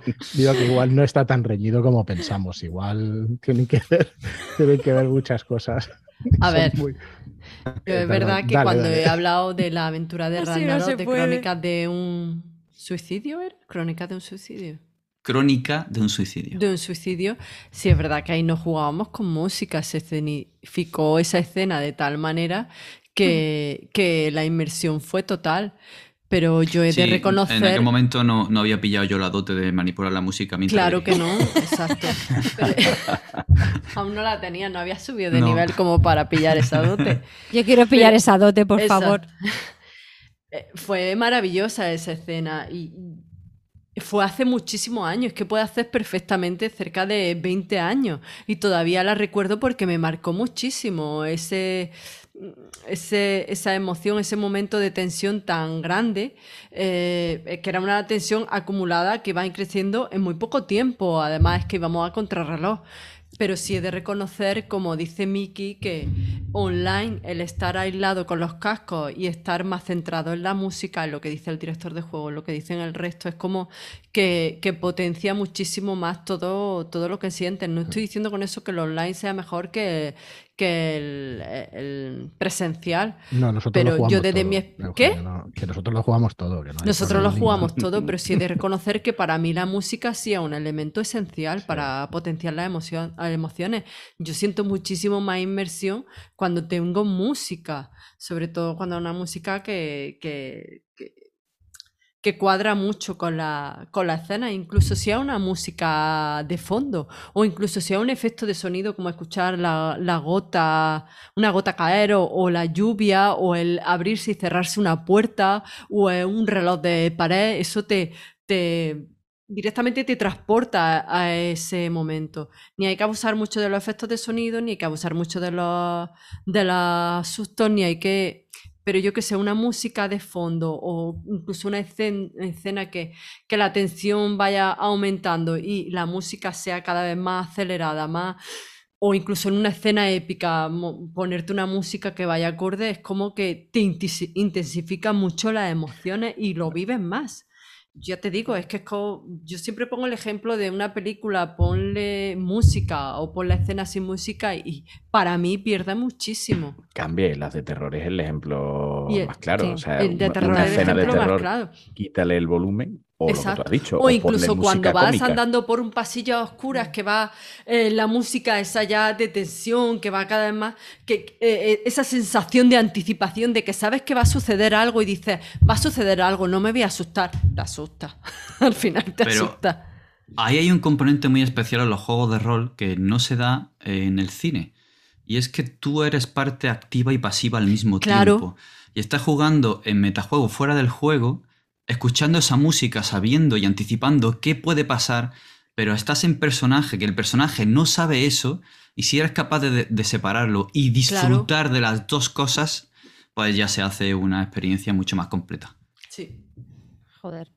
O sea, no tiene nada que ver, pero es que estáis contando lo de la música y sin música. Yo tengo un amigo que se vio las tres primeras temporadas de la de Walking Dead, porque es muy cagón, le dan mucho miedo las pelis de miedo, eh, sin sonido, con subtítulos, porque no era capaz de verla con la música, porque le daba tanto cague que no era capaz de verla. Entonces se vio tres temporadas de Walking Dead en silencio, sin sub- eh, con los subtítulos en castellano, que dices, ole tú, chaval. O sea, Niños, esto no lo hagáis. Pero ¿qué ponía? Ese tiene más Ya- miedo que yo. Llama a la puerta, sonido de pasos, Sí, sonido porque a de mascar Sí, carne sí, ahí a, todo, todo, subtitulado. no lo sé, Ay, tío. ay. Pero yo decía, pero como no te aburres, no te duermes, y me dice, no, es que a veces lo pongo dos min- un minutito a ver si tal, y me cago de miedo y la quito. Y yo, pero a ver, tío, en serio. Tres temporadas, tío, se vio de Walking Dead. Dios. Flípalo. Soy fan de tu amigo, tío. Eh, Gemma, eh, nos falta algún juego tuyo que quieras contarnos. Eh, bueno, a ver, si lo, creo que han salido casi todos los que, los que me han molado mucho. Eh, David ha hablado de No te duermas y es un juego que no he jugado, pero quiero jugar y, y me, me marcó mucho eh, porque fue el juego con el que yo me enganché a nivel online otra vez por una partida que vi. O sea, yo volví al rol en parte por una partida de No te duermas de un canal que ahora ya no existe, que era el canal de Rolero y la mítica partida de Habitación eh, 3327. Y yo con, con esa partida descubrí eh, que se, a- a- al nivel que se podía llevar el rol y el rol de terror y me explotó la cabeza. Y lo tengo como, como algo pendiente en mi lista de, de rol- de cosas que quiero jugar y dirigir. Tengo el libro, conseguí comprarlo con una serie de vicisitudes porque al principio no sabía ni siquiera de qué sistema se trataba hasta que lo descubrí con el tiempo que, fue casi una epifanía el momento en que me di cuenta de, que lo tenía en las manos sin saber que era eso lo que había estado buscando tanto tiempo. Y es un, es un juego que le tengo muchísimas ganas eh, por la por la premisa que plantea, porque es como, es lo que hablabais, no es, sí, hay monstruos, hay lo que tú quieras, pero la premisa es tan buena en el sentido de, es que claro, si hablas, es como de cult, que es casi mejor no Sí, hablar de. No te duermas. Y, y es un juego que tengo muchas, muchas ganas de jugar y era uno de los que quería, quería nombrar y ya que, eh, ya que de esto también hay uno que sí que nos hemos nombrado, que es, mm, se podría considerar más storytelling que juego de rol, pero bueno, yo no hago tanto una diferencia entre ellos tan grande, que es Cuento de Ánimas. Eh, yo con Cuento de Ánimas eh, he jugado varias veces y yo me he hecho caca. O sea, he pasado miedo de... Pero miedo, miedo. O sea, una vez fue online y yo me asustaba cuando hablaban mis compañeros y me pasó lo que no me ha pasado nunca jugando al rol de darme miedo yo a mí misma narrando. O sea, de estar yo narrando una escena, que porque me tocaba a mí en ese momento, saqué, saqué yo la carta y me, y me tocaba narrar, y fue como, me estoy asustando de lo que estoy diciendo mientras lo estoy diciendo. Y eso jamás me había pasado. Sí podemos decir, Gemma, ¿no? Que es el terror de Gustavo Adolfo Becker y cosas así, ¿no? No sé el género, seguro que Isabel sabe el nombre, costumbrista o no sé cómo, no es gótico. ¿No es gótico? el- ¿Becker no es gótico, el? El, perdón, Gustavo Adolfo Becker, sí, Becker es bastante gótico. toma, yes. pues gotiquísimo. Pues sí, es, va de eso, ¿no? Y en esa época y tal, y la verdad es que está chulísimo ese juego. El refugio de Riopel editorial, Sí. que es una pasada lo que, lo Sí. que hace. Y después también en físico, en, unas, eh, en un fin de semana rolero que nos fuimos con mi asociación de rol a una casa rural, eh, cuando ya todo el mundo, yo estaba en pijama en la cama y me vinieron a buscar para sentarme a las cuatro y media de la mañana a empezar una partida de, de cuento de ánimas. Y entre los crujidos de la casa, eh, los ronquidos de algunos y no sé qué, o sea, fue también de miedo de decir, hostia, o sea, ahí sí que el hecho de jugarlo en un entorno en físico a las tantas de la noche con un par de velas en la mesa y con crujidos y, y golpes y tal, ostras, o sea, ay, eso, eso fue de miedito, miedito. Un juego que de- recomiendo, lo recomiendo mucho, cuento de ánimas, vale mucho la pena. Lo de los ronquidos no lo había yo, me lo había planteado como un recurso de terror, ¿eh? Eh, tienes, tienes ahí un filón, tienes ahí un filón, amigo. A ver, que esto es como todo, quizás si le preguntamos. A Sirio. Pregúntale a, Manuel, Manu- o a Manuel. o a. Manuel, Manuel y Sirio tendrían algo que Bueno, decir. yo tengo algunos más. Yo lo tengo aquí detrás y no me lo voy a leer porque El de espero no que te me lo duermas dirigí más, o Gemma o David. No, Porque yo quiero, recordar. No, no, no, no, eso no es, no es así. Está grabado que David eh, prometió que él iba a dirigir eh, No te duermas en otro de los tres deseos que salió nombrado. Eh, él dijo, ah, pues yo cuando queráis. Y entonces saltamos como suricatas, Isabel, Eu, yo y, y- y Leticia, en plan de. "Eh, eh, eh, eh". Y dijo, ah, pues bueno, pues sí. Y eso está grabado, David. Eso está grabado. Hay una habitación con dos camas en mi piso, no prometo nada. Gemma, Isabel, esta Navidad o en enero o en febrero. Yo termino exámenes y tengo alas en los pies.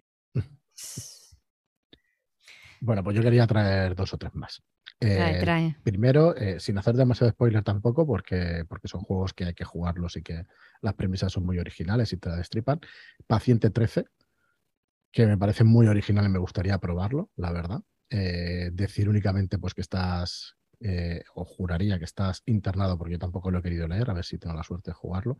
Estás internado en un hospital psiquiátrico y bueno, y van pasando, te van pasando cosas. Eh, ese es uno de los que me gustaría jugar de, yo creo que de terror. Eh, otro es un, un Armis, que es, mm, no es que se parezca, pero por lo menos es contemporáneo y creo que a lo que más se puede parecer de lo que, de lo que sea un poquito más conocido quizás es a esos terroristas. Eh, tengo muchas ganas también de probarlo. Hay una edición nueva, pero, pero la edición antigua era la más conocida. Y luego traer otra vez, eh, rescatar los géneros estos de terror, que eso, que no hemos sido muy academicistas, pero que, que hay terror gótico, época victoriana y todo eso. Ahora con las aventuras me gustará decir, lo volveré a decir, los cinco escalones en terror victoriano, que está muy bien, es muy sugerente, es una época estupenda para, para jugar. Y como juego gótico, ahora ya para mí eh, el clásico Raven, que es de- Raven, de Edgar Allan Raven, Poe, Raven. que es otro tipo de terror. Luego en aventura sacaremos ese también, Evo. Sí, claramente. sí, sí, claramente. Pues Raven, pues un juego, un juego de rol de, de terror gótico, eh, inspirado en la obra de, de Edgar Allan Poe, pero con, con elementos fantásticos también. Y es un juego donde ahí, eh, pues no va a haber, o sí, pero no debería haber demasiados desmembramientos ni cositas así, pero sí fantasmas y cosas, y cosas horribles, ¿no? Y, y la verdad es que un juego, pues más que recomendable para, para partidas de terror distintas, que no están tan vistas como todo lo que estamos hablando. Y súper sugerente. No encuentro ahora las palabras, pero creedme que, que te metes, te sumerges en ese mundo, pero, pero nada, en cinco minutos. Como, como es el terror gótico, es sutil, sugerente, eh, misterioso, elegante, imaginativo. Las premisas de sensual. Raven lo clava, Dani. La verdad es que el autor lo clava. Sí. Y nada, y por último, bueno, por último, es que hay decenas y decenas, ¿no? Pero El Rey de Amarillo también me parece un juegazo bastante sugerente y, muy interesante para, para explorar pues ese terror en París, 1860, 70, 90, en esas décadas. Y la verdad es que súper espectacular por la época en la que puedes jugar, por la cantidad de figuras históricas que puedes meter, por, por todo lo que trae. Además que es, eh, son los mitos de Tulu, pero no es lo que hizo Lovecraft, es un tema, es el tema del rey de amarillo, ¿no? Y es muy distinto a esas criaturas de Lovecraft y todo eso. Es más, ter- más terror gótico que, que de otro tipo. Mm. Así que De hecho, se aleja de los mitos, eh, Sí. toma la excusa del rey amarillo y del influjo de esa especie de influencia que cambia la realidad para que aparezcan y para que haya excusa para poder utilizar vampiros, espíritus, eh, elementos del folclore de París, como la, la bandera fantasma, la, mujer blanca. sí. Y, y está muy, muy bien. Porque quien quiera irse hacia los mitos y ser más purista puede llevarse perfectamente el rey amarillo hacia ello. Y el que quiera hacer algo más gótico, sobrenatural, disruptor de la mente, eh, espiritista, con la gran cantidad de ocultistas que había en aquella época y de diferentes teorías e hipótesis sobre qué es la realidad, cómo manipular los elementos, incluso todavía quedaban alquimistas, Mm. eh, puedes, vamos, puedes coger cualquier cosa. Es, es muy, muy Sí, bueno. Eh, lo ha probado también de aquí, bueno, tú lo has leído, lo has traducido, de hecho, David, lo ha probado Eugenia conmigo y con Calmujo y fue espectacular, aquellas partidas espectacular. El Calmujo como estaba con los PNJs y eso. Y la verdad es que la época súper chula, súper chula de jugar ese terror, que es, como os digo, pues muy distinto, muy, muy distinto a lo que estamos diciendo en contemporáneo y, hostia, miedo igual no, pero inquietud mm, a mí me generó bastante en muchas ocasiones. Hay surrealismo, mucho surrealismo también, que mola un montón. Eso. Le tengo Ah, que- muchas ganas también. Es que la parte así más surrealista yo, eh, es, de, es de las cosas inquietantes, lo que hablábamos también de ese terror Hostia, no eh, natural. pasa. Eso es. Sí.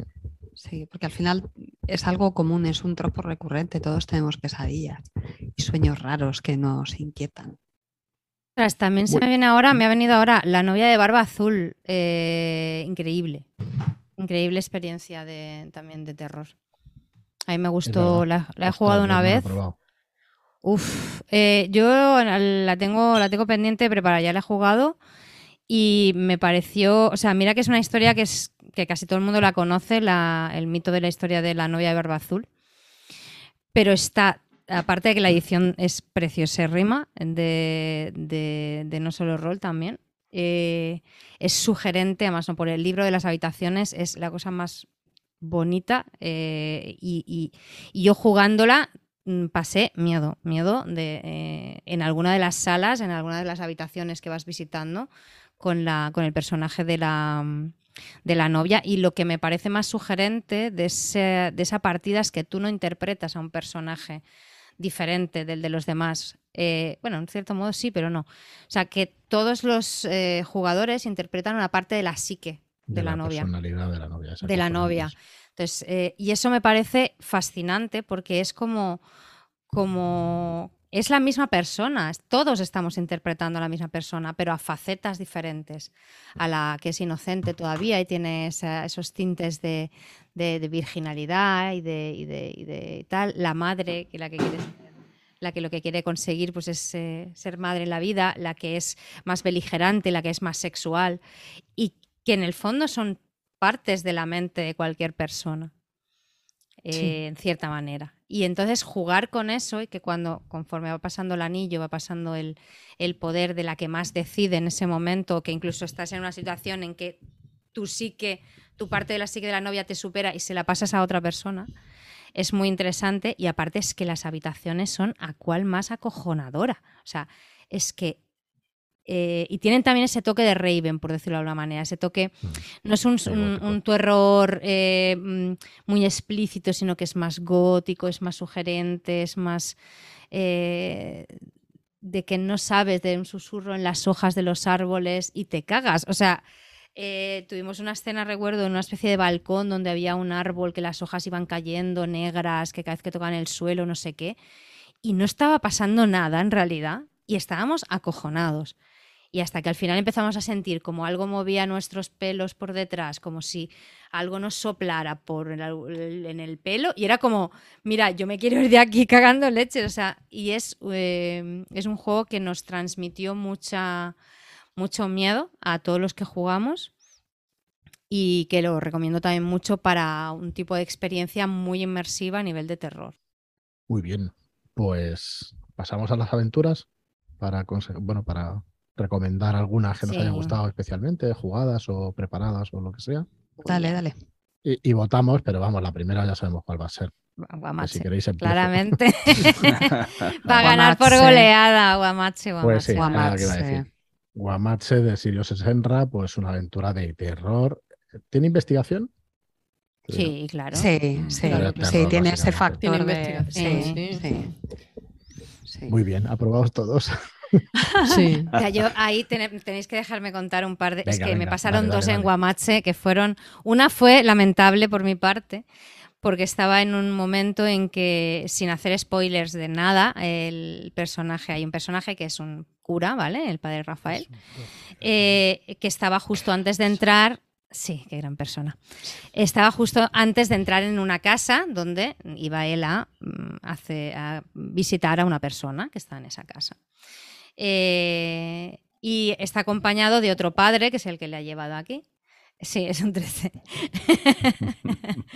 Eh, y el otro padre, que se llama Ignacio, eh, pues bueno, tiene una conversación previa a entrar en esa casa y está interpretando a- al padre Ignacio como PNJ. Y el personaje, eh, mi, mi Ignacio, que era ese jugador, interpretaba al padre Rafael. Y estaba en plan de, ¿estás seguro que quiere entrar, eh, que no quiere que le acompañe, padre? Y, y el jugador diciendo, no, no, tranquilo, esto es algo a lo que me tengo que enfrentar yo. El tío ahí teníamos una conversación súper seria, yo intentando pues eh, no forzarlo, pero bueno, pues ah, al final él acaba decidiendo si quería o no que el otro padre le acompañara en esa vicisitud que iba a tener dentro de esa casa. Y en un momento determinado, cuando ya se había dado de, de que no iba a acompañarle, yo tengo perros, ¿vale? En mi casa. Todos los que hay- habéis jugado conmigo, habéis compartido algún tipo de videoconferencia, sabéis que tengo varios perros en casa. Y en ese momento eh, yo estaba súper seria, ¿vale? Y, de repente el padre Rafael me dice, eh, mm, no sé qué me pregunta, en plan de, ¿estás, ¿estás seguro de algo? O, no se preocupe, mejor que se quede fuera o alguna cosa así, a la típica pregunta que respondes cuando un sí o un no. Y yo estaba todo el rato, bueno, sí, no se preocupe, no sé qué. Y de repente me giro hacia la izquierda, porque era así, me giro hacia la izquierda y yo pegué un grito, yo, ¡No! Pegó un grito, una voz, y claro, veo que todos los jugadores hacen, coño, ¿qué ha pasado? Y yo, claro, se había creado una atmósfera súper guapa de, hostia, ¿qué va a pasar dentro de esta casa para que se cree esta tensión? Y de repente pegó el grito y yo, ay chicos, perdonad, es que mi perra la acaba de liar en el sofá con mi otro perro y tal. cual". Y claro, se rompió la magia, eso está grabado en la sesión y me lo he puesto algunas veces y me, claro, después se generó un pitorreo. Claro, se empezaron todos, claro, les conté, es que digo, mira, estaba mi perra, que es así, que ve- pesa 3 kilos, y mi perro de 35, que quiso subir al sofá y mi perra se le tiró a la cara a comerse, o sea, a morderle la cara y entonces le dije, no, ¿vale? Eh, por eso vino el no. Eh, y claro, yo lo cuento, se empiezan a descojonar todos y yo, bueno, como íbamos diciendo, no sé qué, y todos, de- es, claro, es que no pudimos, se rompió Ya ves. absolutamente el momento ese que es tan de, es un 13 Rafael, eh, que es tan bonito. Y yo quería crear esa escena y cortar justo cuando él entraba dentro de la casa a otra escena para crear el cliffhanger y se me fue al pedo porque, por un momento de no darme cuenta de, de pegar ese no contra el, el de este. Eso no lo hemos tratado, ese alivio de la tensión, ¿eh? que Ya. mucho también, Sí, es verdad que muchas veces A mí se me ha venido alguno de esos terroristas con- La EU, A ti te ha pasado también. en- pues toma cena, por ejemplo. Toma puede- cena, toma cena. qué ma- Mira, ese también lo he rebobinado Es más que- de una vez. Oh. A ver, eh, Venga, venga, cuéntalo, cuéntalo. Cuéntalo, cuéntalo. Qué vergüenza. Mira, era en la parte de funerario, ¿vale? Era en, en la sesión de funerario. Eh, desde la parte, desde la sesión de exorcismo, el personaje de Mickey y de Lena ya estaban con el tira y afloja de nos debemos una cena. Era como una especie de, de tensión que había ahí No eh, no resuelta. eh, y, y estuvimos en la, en la sesión de funerario que se precipitó todo por, por diferentes vici- vicisitudes y estábamos a punto de morir.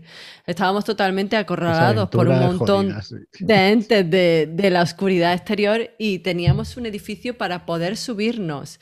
Y aún así estaban ellos con lo de eh, nos debemos una cena. Estábamos intentando ayudarnos los unos a los otros para subirnos al tejado de, de, de uno de, de- de los edificios de la funeraria, mientras los, las No, eh, criaturas spoiler, spoiler, iban no. acercándose a nosotros, disparábamos y todo eso, que Mickey intentó, bueno, el personaje de Mickey intentó ayudar al personaje de Elena a subirse al edificio, salió una pifia monumental entre los dos y las partes bajas del personaje de Elena se estamparon contra la cara del personaje de Mickey y dije, ¡pues toma cena! Y ahí se hubo un alivio. Una- un alivio cómico que fue necesario porque estábamos necesario. súper tensos. Fue, fue para enmarcarlo, porque salió, salió del alma. El alivio, el alivio El cómico, alivio cómico en es bueno. est- en el no hay que abusar de ello tampoco porque sales totalmente del tono que quieres conseguir en una aventura de terror, pero es muy bueno. Y yo haciendo colación a la escena que tú dices de Guamache, que la jugué dirigida por David, ambientada en Granada, la escena esa del exorcismo, que a mí me pareció buenísima porque adoro al personaje de, de Rafael. Es verdad que todos los personajes son buenísimos, tienen un trasfondo bestial, pero Rafael yo creo que es uno de los personajes que llevo en el alma y precisamente yo que soy muy reacia al tema del exorcismo, llevé a un, un cura que fue como una especie de reto y fue tanto reto para mí que dije, hostia, si se da algún momento, un momento, una escena de exorcismo, quiero mirar eh, ciertos capítulos del ritual ritual romano del exorcismo, por si se da la ocasión. Romano del siglo primero, claro. Romano del siglo primero. Y cuando, gusta. cuan- no sabía que se iba a dar un exorcismo y cuando sale esa escena, escena y empieza a decir, Rafael es un 13, Rafael, yo ya estaba con esa tensión acumulada, te iba- me iba relatando escenas y justo cuando me enfrento a la escena del exorcismo y empiezo a... a- a- lo leía evidentemente, pero in- empiezo a interpretarlo era como... Mm, yo no creía que iba a estar tan tensa, estaba sudando, estaba rígida, agarrada al sillón, pero era como, como si estuviera haciendo un exorcismo real. Que me acosté esa noche en plan, menos mal que tengo a David aquí al lado, porque estoy cagada viva. Fue una escena que para mí fue bestial. A pesar del pánico que le tengo, la viví de manera tan intensa que creo que la repetiría una y otra vez. Y no cuatro esquinas tiene mi cama como hicimos en, en, el- en la, en la partida de, ser- de, de, de Guamasque. Isabel, Miki, Esa sí que fue de terror. esa fue de terror absoluto. Y ahí no fue mm, versos de rituales romanos, era, era más bien de versos de, de oraciones al Señor. Cuatro esquinas tiene mi cama, cuatro. Fue, fue maravilloso. Guamasque, digo, Guamas se la llevo en mi corazón por eso, porque hubo momentos muy buenos y porque es una aventura maravillosa. Bueno, Guamache tiene ahí lo del terror psicológico, tiene Total. el terror de- mundano también, o sea, de, Sí. de las cosas que te pueden Sí. pasar, porque estás viviendo además en... eh, recomienda Sirio que se juegue incluso en la población de cada uno, para que conozca bien Sí, las localizaciones. Y hay un, hay un montón de cosas que cuando empiezas a analizarla te das cuenta de lo bien que, que está todo hilado y, y está construido. todo y muy todo bien. eso. Y yo creo que por eso también se ha vuelto una de las aventuras más míticas de, Mm. Y es de las más jugadas online y también. de las ¿no? más jugadas online. O sea, no creo que sea algo gratuito ni mucho menos. es muy ¿no? O curioso sea, porque es una aventura que tenía todas las características para, mm, Igual para no funcionar o que nadie apostaba porque eh, separas a los jugadores al principio. Exacto. O sea, haces cosas que. que sea, nadie aparte cojona, ¿eh? hacer, ¿sabes? Sí, pero, Pero claro, mm, a- a la vez como eres, eh, eres expe- espectador, perdón. eres espectador de la escena. Mm. Es brutal. Ese, ese Pero a mí me parece así- fascinante. Perdón. Perdón, sí. No, pero, pero me parece fascinante el... y ahí aprendí cómo puedes llegar a jugar con el meta. Sea, hasta ahí yo tenía un concepto de que el metarrol era algo, era malo. El metarrol es malo. Es el mal. Pero ahí re- te das cuenta cómo Sirio hace que con esa aventura jugando con la información que tú les das a los jugadores a través de las escenas de sus compañeros, pero que ellos no tienen como personajes, pero como jugadores sí. Y les creas esa doble tensión de decir, hostias, yo sé que esto, mi personaje no, lo voy a interpretar como que no lo sé, pero lo estoy gozando como que sí lo sé. O sea, y es alucinante ver la, la evolución de las, y las caras y las reacciones en ciertos momentos de los jugadores cuando otros compañeros están viviendo unas escenas y, y empiezan a poner caras de ¿qué coño? ¿Cómo? está pasando. Y es increíble. Increíble. O sea, yo a la, esa aventura la tengo como muchas personas, pues como un hito en mi, en mi historia rolera. Eh, la dirigí un poco a lo loco porque la vi y dije, quiero dirigir esta mierda, esta mierda es para mí y me gusta la, y mm, la quiero toda. Y la dirigí con mucho miedo, sobre todo en las primeras sesiones, y después la, la he disfrutado como lo que más he disfrutado dirigiendo, por lo menos hasta ahora. Que hay algo que está, que está ahí haciéndole competencia, pero de eso vamos a hablar más tarde. Pero no, me- no quiero decir sin contaros en la que sí, o sea, esa fue la anécdota de Omache ridícula, eh, por, por- por cómo pasó y después fue la que realmente nos acojonó a todos a un nivel metarrol ya metahumano, ¿vale? Estábamos jugando, eh, no sé, unas sesiones ya bastante más adelantadas y eh, en un momento en que el personaje, uno de los personajes, que es, Alejandro, estaba investigando un contenedor, no voy a decir nada más. Y en ese contenedor, después de pasar cosas, eso no estaba en la aventura, pero el- la jugadora me lo pidió y con que hay que escuchar a la mesa, se lo di, eh, le enfrenté con Guamache en ese momento, ¿vale? Y tuve una conversación con él. Y estaban teniendo esa conversación y en el momento cenit de esa contestación en la que se produjo una pregunta que no recuerdo cuál era, que prestaba a que quedara en el aire y era el momento en que yo iba a cortar esa comunicación entre Guamache y, y Alejandro, justo yo dije esa pregunta lanzada al aire eh, y en ese momento mm, la, el- la jugadora que llevaba Alejandro y yo nos caímos de la, de la videoconferencia, ¿vale? Pero así, ¡pam! Eh, los otros se quedaron dentro. Pensaban que nos habíamos salido expresamente en plan, ¡buah, qué mazo épico es esto! Eh, y nos encontramos en la situación, des- después nos enteramos que había habido una caída mu- mundial de la, de la red, eh, de la red eh, en las ondas, sí.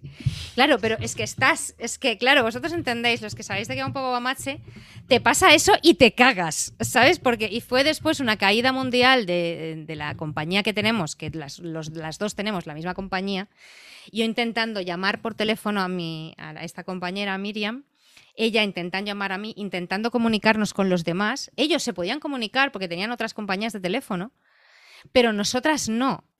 O sea, y hasta el cabo de 15 minutos no pudimos, o sea, no funcionaba WhatsApp, no funcionaban las llamadas telefónicas, no funcionaba la Wi-Fi. Después de que el personaje Guamache y Alejandro tuvieran una conversación muy tocha. Y hasta está grabado todo el rato, eh, porque claro, no se podían salir porque si no la, la videoconferencia de StreamYard se iba al pedo y se perdía la, la sesión. Y ellos lo sabían y se quedaron. Y tardamos como 20 minutos en conseguir entrar de nuevo. Al final pudimos empezar a comunicarnos por WhatsApp, plan de no salgáis, no sé qué, todavía no funciona la red y tal y que cual. Y ya empezó el cachondeo, guau, esto ha sido Guamats, esto no sé qué, no sé cuántos. Nos volvimos a conectar, duró un minuto, se volvió a cortar y al final, al cabo, en el tercer intento, conseguimos cerrar la sesión. Pero el momento en que se cortó, yo hubo, o sea, me tuve que girar para un lado y para otro y decir, eh, no me jodas, eh, ¿qué está pasando? ¿Sabes? O sea, pero yo, Gema. Y después decir, a ver, pues habrá pasado algo mecánico, se te habrá ido el internet en casa, algo habrá pasado, pero el primer instinto es de mirar hacia los lados y decir, hostia, ¿qué ha pasado? Tengo miedo. O sea, fue súper raro y, y, mm, de verdad, o sea, de pelos de, de punta. Ahora parece una tontada contarlo, pero en el momento fue... eh, no sé, tío. O sea, lo tengo como algo que lo tengo súper grabado en la cabeza. Venga, ¿quién se anima a la Nos ha dejado ronda? guamacha todo, ¿eh? Sí. Ay. ¿No hay Anécdotas por ahí de vuestras Sí. aventuras o de o a- alguna aventura que, que queráis subrayar más allá de, de la que ya hemos dicho?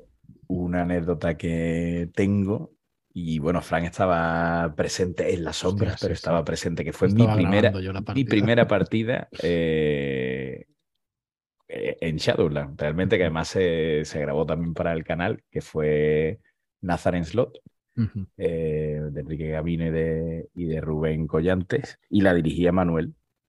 Y era mi primera, mi primera partida. Y en la segunda sesión, si no recuerdo mal, yo avisé a Manuel porque estaba solo en casa, venía una persona y dije, oye, va a haber un momento en que os tendré que avisar porque me tengo que parar Tengo un segundito, abrir la puerta, dar una cosa, digo, ya sigo jugando.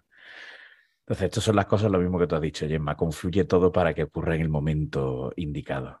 Eh, Manuel llevó la cosa a un punto de tensión brutal y justo en ese momento pues, me avisan, oye, que estoy abajo tal.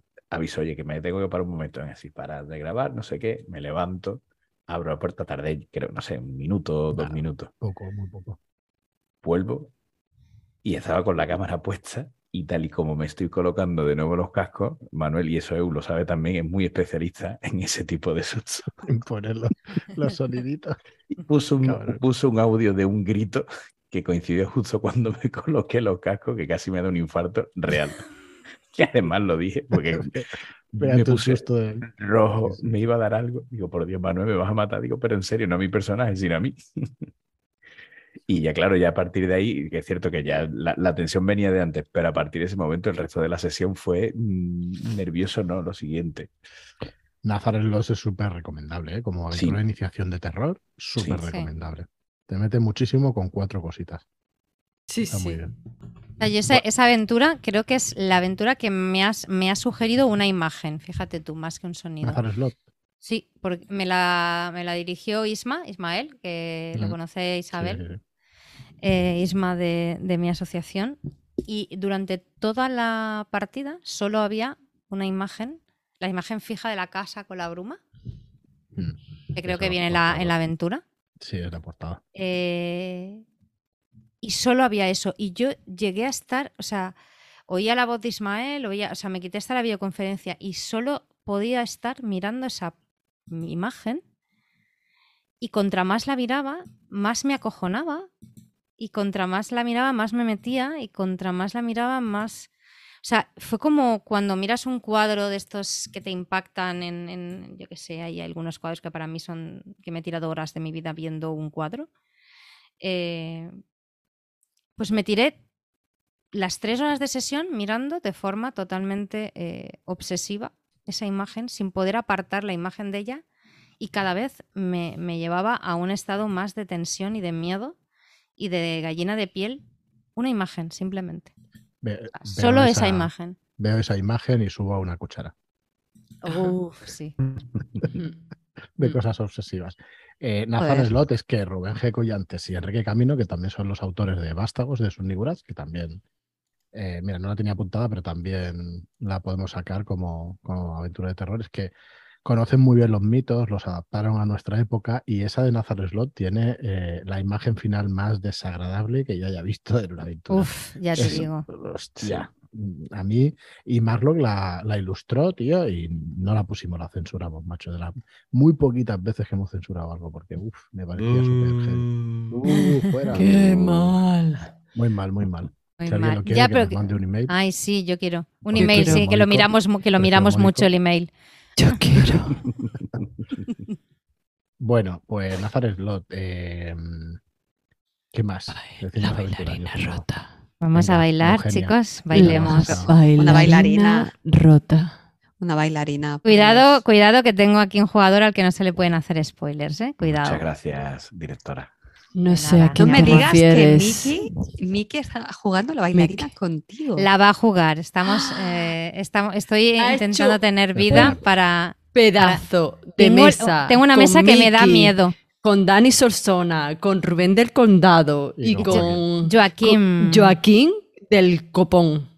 Es que mm, Tres. O sea, son estoy totalmente excitada Copón, nada ¿no? más que en, en esta mesa. ¿Habéis visto el gif de la vieja con las bragas esas? Pues esa soy Bueno. yo ahora mismo. Pero, pero, pero, ¿y no lo vas a grabar? ¿No lo vamos a poder ver eso? Veremos. ver- Por eso hay que favor. verlo. Por mí sí, pero. Eso hay que verlo. Por mí sí no, Gemma. No Yo sé qué venir a- por mí sí. Yo me voy a hacer mucha caca, ¿es? Eh, pero bueno, les, les voy a dejar correr por el campo y que hagan lo que quieran y ya está. Buah. Buah. Se puede Me da salta. pánico. ¿Ya me- tienen, sí, tengo- ¿ya tienen personajes asignados? Eh, los repart- o sea, lo repartí yo en mi mente y en el en, la- en, en el Aero- en, en el aeropuerto fue que lo Lo hablamos. hablamos. Sí, sí, sí. Estuvimos yo y Genia eh, debatiendo sobre a quién le íbamos a dar quién. Ah, sí, eso no me lo habéis contado, ¿eh? Ah, Y a mí tampoco.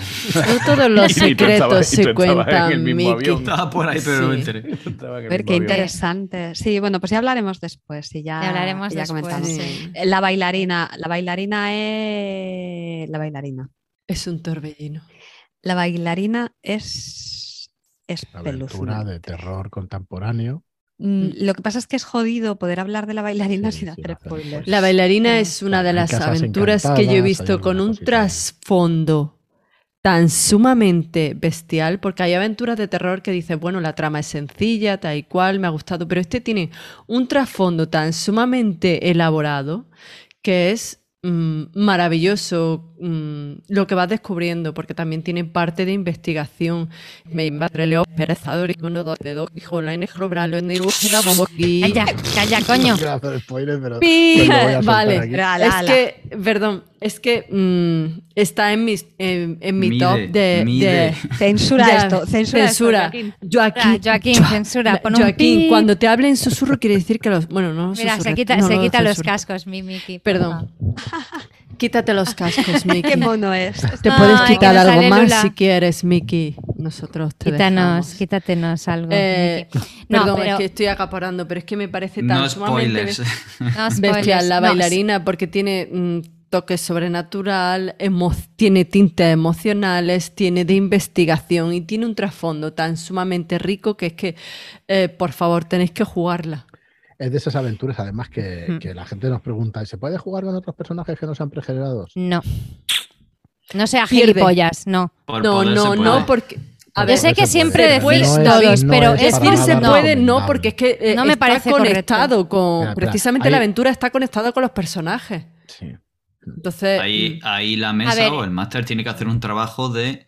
Alterar, Oh, no, adaptar o proponer es- es ciertos como ganchos a los nuevos personajes. pero exacto, pero es es, como- lo que ha dicho Gemma, es, lo que ha dicho Gemma. mucho. No, no. Pero es que lo que ha dicho Gemma es como. Guamatse. ¿Cómo le puedes quitar esos personajes a Guamatse con ese trasfondo que están conectados precisamente a esa aventura? A ver, vamos No a sé, ver. es como Yo, yo por no decir que es imposible. Claro, vamos a ver, que, que todos estamos de acuerdo en que cada uno cuando tiene la aventura en su casa Claro, pues, eh, puede hacer lo que quiera con ella. De hecho, David ya lo dijo hace dos, programa- hace dos programas, eh, eh, la aventura es mía y me la follo como quiero. Exacto. Pero, ¿qué necesidad? O sea, O sea, hay veces que puedes eh, crear tus No, no, personajes, ver, Para no hay en este problema. caso, O sea, pero en pierdes mucho. Ahí, aquí no. Como en Guamache, no. Y en como bailarina, posibilidad, no. como posibilidad, claro que puede, y como En poder puede hacer lo que te salga del, del potorro, perdón, hablando mal y pronto, pero eh, si como quieres beber la experiencia de manera intensa y al 100%, es aconsejable que, que, A ver, que que, como con- poder se puede, pero para el curro que te vas a pegar, te montas una aventura tú y te la, Exactamente. O sea, y te la juegas tú. Entonces, mm, no. Mm, Mi recomendación como jugadora de la bailarina durante 12 sesiones fueron, David. La bailarina rota, la, la gran campaña de la bailarina rota. La Yo gran jugué, yo jugué la gran yo jugué la gran campaña de la bailarina rota eh, ay, no me merece la pena. O sea, prefiero jugar con el, con el pregenerado. ¿vale? Totalmente. Sí, sí, sí, totalmente. sí. Aparte que para mí, eh, tanto Guamatse, eh, que fue la única hasta que tuve en las manos la bailarina, eh, y eso es algo que ya lo hablamos en su momento en, en- cuando ah cuando estuve en Granada obviamente Eh, no son o sea para mí hay aventuras o sea yo me leo muchas aventuras porque yo no yo no dirijo cosas que me inventé yo porque no tengo esa capacidad y con que haya gente que lo hace mucho mejor que yo para qué coño voy a perder el tiempo ya pierdo el dinero que me es más fácil de ganar entonces o sea, claramente, claramente. Qué grande eres, es que te amo. Eres, eres no eres pierde, se invierte, se invierte se invierte entonces entonces Bueno, Em, yo me leo aventuras y digo, hostia, esta aventura mola que te cagas, me molaría dirigirla. O leo otra y digo, eh, esta no está mal, pero no me da la vida para hacerlo todo. Y vas leyendo cosas que te van motivando y, y hay cosas que las lees y dices, Buah, esto lo quiero dirigir ahora porque me ha dado los cinco minutos. Y después, para mí, ¿eh? para Gema, hay cosas que te lees y, se, y como, como decían en una película que me encanta, que es Lucía y el sexo, se te agarran por dentro y no te sueltan. Y ya pasan de ser aventuras molonas que quieres dirigir a ser experiencias, a ser algo más, a ser un escaloncito más. Ya no es solo una aventura que mola que te cagas jugar o dirigir, es algo que te va a aportar una experiencia a más niveles. No sé explicarme mejor. Y para mí eso lo ejemplifica Guamatse y lo ejemplifica la bailarina rota. Son dos aventuras de rol que no solo para, por lo menos para mí, te ofrecen un divertimento a varios niveles, etcétera. Te ofrecen algo más. No sé explicar ese algo más que es, porque quizá no me da el cerebro. Mm, No tengo puntos de experiencia suficientes como para expresar, pero mm, van más allá de una partida normal al uso. A mí me producen unas, unas sen- sensaciones y creo que a las personas con las que la he jugado o en este caso las estoy jugando, que van más allá de... Es una experiencia más completa. Es como... No, no sé. Es como los eslabones de una cadena, hace que se cierre el círculo por completo. Si quitas esos personajes que están enlazados con la aventura, está, no llega a cerrar esa cadena. Es como mm, está rompiendo parte de la magia. Totalmente. Mira, Isabel lo ha clavado. Es una experiencia, Experiencia religiosa. Que- Na, na, na, na, na, si me toca. No sé si era si me toca. Algo así. Bueno, Bueno, no le hemos dicho la bailarina rotas de David Martín, que lo tenemos aquí. Rolero Viejo hace buen caldo, que tenemos la suerte de Sí. tenerlo además como máster. Y lo estamos También llamado el cuervo de tres ojos. Pues yo, que habláis de la bailarina junto con Guamatse me hace de, dar un calor de abajo arriba y de abajo.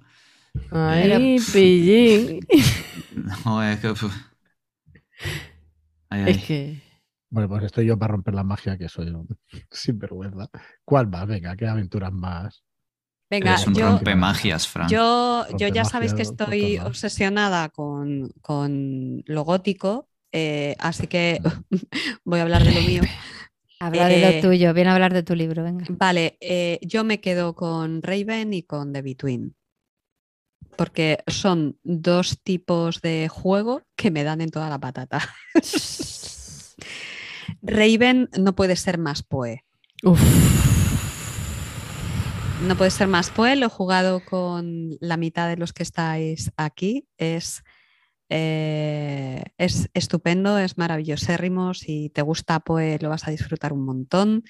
Es nostálgico, es romántico, es sobrenatural, insinuante. Bueno, pf, no tengo palabras. Eh, mm, Trágico, trágico. desgarrador, emocional.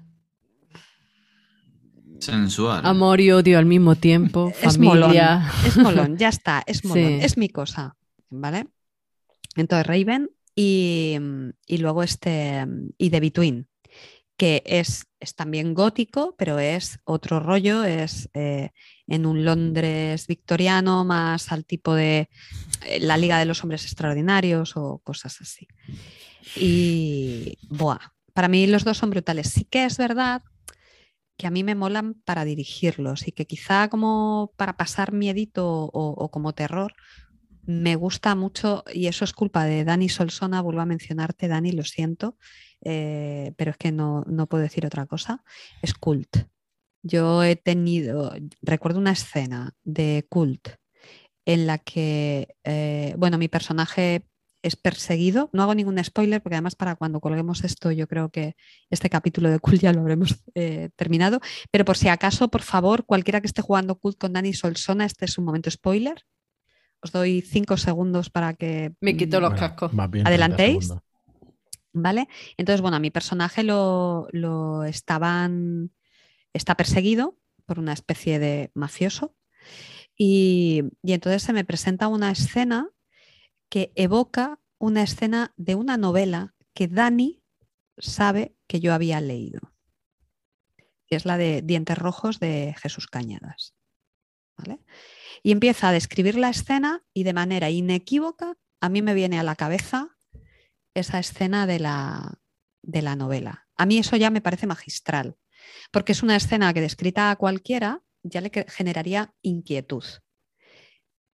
Pero, pero claro, en este caso es como si estuviera hecho a mi medida, porque Dani y yo habíamos hablado mucho de esa novela. ¿Vale? Y, y entonces, bueno, se inicia la escena y en esta escena hay una persona que va a ser sometida a una tortura. Es decir, tú llegas a esa escena y Dani me describe que hay una persona en una silla con un, con un saco en la cabeza. Tal y como lo describe, esa persona podría ser cualquiera, no tiene por qué ser necesariamente mi personaje. Pero a mí en esa escena no me deja intervenir y mis compañeros de mesa interpretan a PNJs durante esa escena de la tortura de esa persona que está en una silla. Yo no he pasado más miedo en mi vida. Así, en, en ficción, ni viendo una película, ni leyendo un libro, ni nada por el estilo. No porque pasara nada en la escena, porque la escena insinuaba mucho más que otra cosa. Es decir, no se describió nada especialmente cruento, pero había una tensión violenta a punto de estallar en esa escena que acojonaba. Y claro, yo no sabía si todo eso iba hacia la persona que estaba en la... Tenía muy claro que iba hacia la persona que estaba en la silla, pero es que yo hasta el final de la sesión no supe si la persona de la silla era mi personaje o no. Entonces fue acojonante, o sea, el efecto fue brutal, porque yo le explicaba a Dani, digo, mira, es que como jugadora he tenido la misma sensación que ese personaje que estaba en la silla, porque yo no podía hacer nada, no podía intervenir en la, en la escena. Toda la mesa intervenía en la escena menos yo, cuando era posible que la persona que estaba en el centro de la escena fuera el personaje que yo estaba llevando. ¿Vale? Eso está muy En- bien llevado. Entonces, yo no os, no os voy a decir si era mi personaje o no, pero yo os garantizo que yo esa sesión estaba, cada vez que cambiábamos de escena y pasábamos del resto de los personajes y volvíamos a poner el foco en, ese punto, eh, porque además Dani jugaba con ese meta de que yo sabía qué era lo que sucedía con esa escena en la novela en la que, que él estaba evocando. Con lo cual tenía esa cosa de la anticipación que hablábamos antes. de- Es de, orga- es de orgasmito esto, ¿eh? O sea, que te- Totalmente. Que te, hagan, que te hagan esto es de orgasmito. Totalmente. Entonces, claro, es una escena que yo os la cuento y, y la vivís vosotros y es una escena igualmente eficaz. Pero es que en mi caso jugaba además con ese meta de, joder, es que yo he leído el libro, es que yo he hablado con él mogollón de veces de, ostras, como me amola el libro, que miedo he pasado, que se nota esta, que no sé qué. Entonces, para mí es un ejemplo maravilloso de escuchar a la mesa, eh, tomar nota, por decirlo de alguna manera, y saber devolver esas cosas que, a veces ni siquiera en la, en la misma mesa estás recogiendo. Brutal. O sea, yo eh, a Dani no hago más que decírselo. Dani, tú sabes que me tienes locamente enamorada con este tipo de cosas que me haces en las partidas de cult. Eh, entonces, brutal, brutal, brutal. Tuvo un efecto absolutamente mm, maravilloso. Además, me consta que está jugando por Telegram con varias personas que forman parte también de esa escena. La verdad es que jugar con Daniel es bestial. Yo he jugado con él precisamente la de Raven y me pareció que llevaba un... Que el tío es un crack llevando personajes. No he jugado con él como director, pero he jugado en otras aventuras con él y le da una caracterización y un, toque personal maravilloso. Así que me creo que, que como director tiene que ser... Dani, ¿alguna vez me dirigirás a alguna aventura? Fíjate que te lo estoy pidiendo en susurro, ¿eh? No a todo el mundo se lo pido así. No te rías, Isabel. O cántaselo.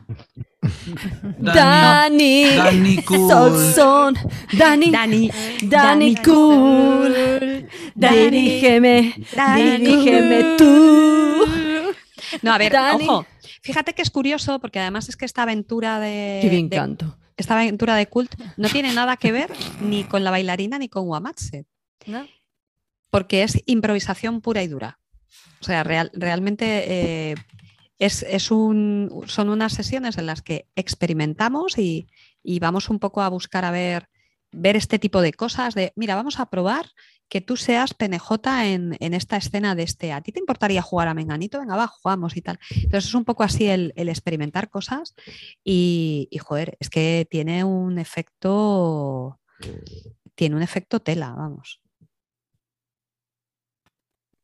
Venga, Miki, ¿qué aventura eliges tú? Pues creo que me voy a repetir un poco con las que he dicho antes, pero y no sé si me oyera mejor o peor, pero estaba mirando aquí la estantería con, Sí, ya, con los libros. Pero ¿qué vas a ver si estás a oscuras? Eso digo yo, No, madre eso- mía, que tiene ¿Tienes visión en la oscuridad o qué? A pie.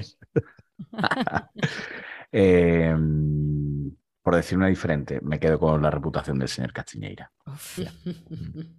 Yo en esa aventura es donde me enamoré de Dani Solsona fuertemente. Ojo que no, ojo que yo no sé nada y no quiero saber Ni nada. yo tampoco. pues si no vais a hablar nada, de ¿eh? ello, me quito es- los No, no. cascos. Eso es No, una no, no, no. Pero Es un, es una aventura increíble. Yo me la vi en tres días o en dos días y medio, las 11 capítulos, eh, una semana que estuve de baja. Al segundo día me la estaba comprando. Eh, es increíble esa aventura. Está, eh, la dirección también fue magistral. Sí, Isaac es un Isaac. Ah, Mm. Isaac estuvo brutal y vosotros tres, o sea, es que yo, la, la putada es que no sé si voy a ser capaz de dirigirla objetivamente porque voy a estar esperando a los mismos actores con la que vi la versión original, por decirlo de alguna manera. ¿Sabes? Tengo, creo que voy a tener el síndrome del, jugador que yo quiero ver. O sea, yo querría ser Isaac y, eh, y- dirigiros la, la vosotros sin que la hubierais jugado. O sea, es muy loco porque, o sea, es que increíble. Eh, Ya hay yo creo canon, que es- Isaac. Ya hay canon. hay canon, hay canon. Sí, sí. O sea, te voy a robar la mente, voy a hacer un viaje en el tiempo y te la voy a liar parda. Pero te lo juro, o sea, eh, los tres personajes yo creo que es- están clavados. Yo creo que han sido de las, de las veces que os he visto jugar a los tres. eh, para mí es lo más que os he visto jugar. Creo que esos tres personajes están. mm, eh, es que son increíbles, tanto como están escritos como están interpretados. Y mira que es la llamada y que podemos decir que la llamada está muy manida en muchos, muchos aspectos, pero la aventura está escrita de tal manera que no es la, típica aventura de la Anda. llamada, aunque tenga en todos los elementos de la llamada. Tienes investigación, tienes terror, tienes los mitos, pero está envuelto en un papel de regalo que no es el habitual. Y ese papel tiene muchas capas, como la cebolla de Rec, y, he dicho cebolla, que conste. Y esos años 80, ese Madrid, ese, esos, esas cosas que, todos recordamos cuando hace eh, referencia pues, a un periódico o a un detergente o a una mm, marca de cerveza, es muy fácil entrar en verlo y a la vez el, el que sea donde es lo hace más cercano y a la vez creo que incluso te hace que tengas más miedo. Porque es más, es- son los putos 80, que todos los hemos vivido. Entonces, es como algo que te es muy fácil entrar y ese papel de regalo no es el típico papel de regalo de la llamada de Tulu. ¿Que te acaba llevando a cosas de los mitos? Sí, pero no de la manera que estamos acostumbrados. Y es un giro diferente a cómo llevar la llamada que me explotó la cabeza, aparte de la dirección y, la, y de los jugadores. Y es increíble esa aventura. Increíble. Y de hecho, o sea, ese nivel de, de miedo psicológico, Mm. eh, nosotros una de las cosas que hablamos, y además eso nos ocurrió desde la segunda sesión, eh, lo, jugábamos los martes, los miércoles, nuestro, el grupo de, de la partida era un hervidero. Sea, yo de llegué, teorías y yo de llegué- y esto y lo otro. yo llegué a hacer un PowerPoint recopilando todos los apuntes que tenía en mis hay notas pistas. de pistas de no sé cuánto, de tal, de posible, todo. O sea, lo llegué a montar y lo pasé al grupo porque era mm, esa parte que trasciende, ¿no? Ya no solo el tiempo que estás jugando, sino que incluso después de terminar de jugar, sigues dándole vuelta y sigues con esa sensación de, ¿y si no sé quién puede que sea no sé cuánto? ¿Y si no sé qué? Y, y te mantiene, ¿no? Para, yo la, la- la recuerdo como eh, un- la típica aventura, ¿no? Que muchas veces eh, decimos lo de ojalá pudiera olvidarla para poder volver a jugarla por primera vez de, de nuevo. Y una y es otra junto con Guamanse también de las que es, a cualquier persona que tenga la más mínima Mm. duda le recomiendo y se lo digo, tienes que jugarla. Tienes que, Sí, tienes sí. que vivir esa experiencia. Y creo que lo, lo- o sea, es es lo que tú has dicho, Gemma, eh, soluciona muchas cosas que pueden ser más habituales por ese juego, por la llamada, eh, pero lo soluciona con una brillantez espectacular. Sí, sí. A mí me, me rompió mucho el coco esa, esa aventura también. Y es de las que tengo también en lista para cuando no tenga que trabajar y pueda dedicarme todo el día a jugar a- al rol. Pues mira, yo saco otra eh, que es. Yo creo que tiene cosas también parecidas a Guamacho y la marinera rota, que es un llanto desesperado. Es una aventura bastante, bastante dura, también contemporánea. Yo creo que se nos ve un poco el plumero de lo que nos gusta del terror y eso. No había dicho años 20 por ahora. Y un llanto desesperado, pues la premisa es dura y la aventura es dura también. Y Estoy plantea. jugándola, ¿eh? ¿La estás jugando? Uh, yo esa Sí, no la tengo Creo, creo todavía. que queda tío. poquito para que terminemos. ¿Y qué te parece, Miki? Es lo que, Bueno. bueno, no sé qué te Sí, sí, parecerá, sí, sí. pero es lo que estoy diciendo, es que y ahí hay varias decisiones de los jugadores y la final es, es dura, es dura de narices y está muy bien, muy bien. De Abraham Castro Cero y la verdad es que siempre te pone algo más cuando parece que es una aventura sencilla, que no hay demasiada pista y tal, te abre otro frente. Es un sandbox bastante interesante, no sé si lo sentís así como sandbox o vais un poco más Sí, totalmente. encarrilados, pero sí, sí, tienes localizaciones y cosas distintas que hacer y, y mola mucho, la verdad. Yo sí es verdad que. Mm. Perdón, Dale, perdón. No, Que, aunque no, nos, ya está. que aunque nos estamos yendo, es cierto, mucho a la, a la temática actual, a mí sí me molan un montón los años 20. No sé si a lo Sí. mejor dentro de, también, dentro de tres o cuatro años cambiaré de opinión y diré, oye, pues mira, ya me he cansado un poco más y, y tal. Sí. Pero Sí. me gusta muchísimo. Aquí La- la broma un juego que no hemos. La broma brutal. macabra, a tope. Sí, sí. Mm. Y un juego que no hemos mencionado que a mí me flipa y que es Cthulhu Confidential. Mm. eh, que es noir. maravilloso, Mm. que es eh, con, el, el- con el toque noir. eh, y es increíblemente maravilloso. Yo he jugado ya dos de ellas. La primera varias veces porque me encanta. Y, y transmite el, yo- o sea, el jugar solo con un jugador es un reto porque demanda mogollón. Y, pero por otra parte, son muy intensas esas aventuras. O sea, de jugar solo con un jugador, estar tú con. Si te estás dirigiendo con tu jugadora, no uff, increíble. O sea, yo me, me, me gusta muchísimo ese juego. Se juega con base de game show, pero para una, para adaptado a un jugador. Mm. Y es genialísima, genialísima. También Me- quiero jugarla. Fascinante, a no más, a más no poder. Eh, Cthulhu Confidential. Bueno, David, no sé si has dicho tú alguna Pues aventura que haya jugado y me haya gustado. o que hayas dirigido. No tiene por qué ser jugado, leído. Mm. Mira, que haya jugado. Guardo con mucho cariño el recuerdo, ya lo ha mencionado Genia antes, entre otras aventuras de Lutetia.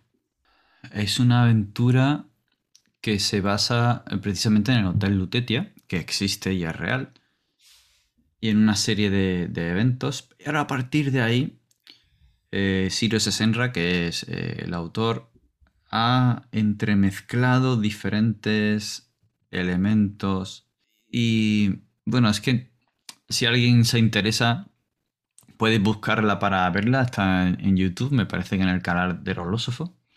Y es básicamente un descenso a los infiernos, en los que cada personaje tiene unas cuantas frases de. va- varias frases de, trasfondo, y a partir de ahí las vas e- explorando con el resto de la mesa y con Sirio, y te va manejando eh, la narrativa, el, el escuchar y leer la mesa, el profundizar a, a todo lo que quiere la mesa.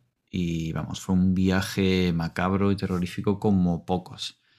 Tuve la suerte de que él, eh, fue un sorteo de temporada tercera de Raw Fiction, me parece que es. Mm. Que yo, super fanboy, eh, pues, sí, sí, me apunto y eh, respondí a, la- a lo que preguntaban. Entré en sorteo y, y me tocó.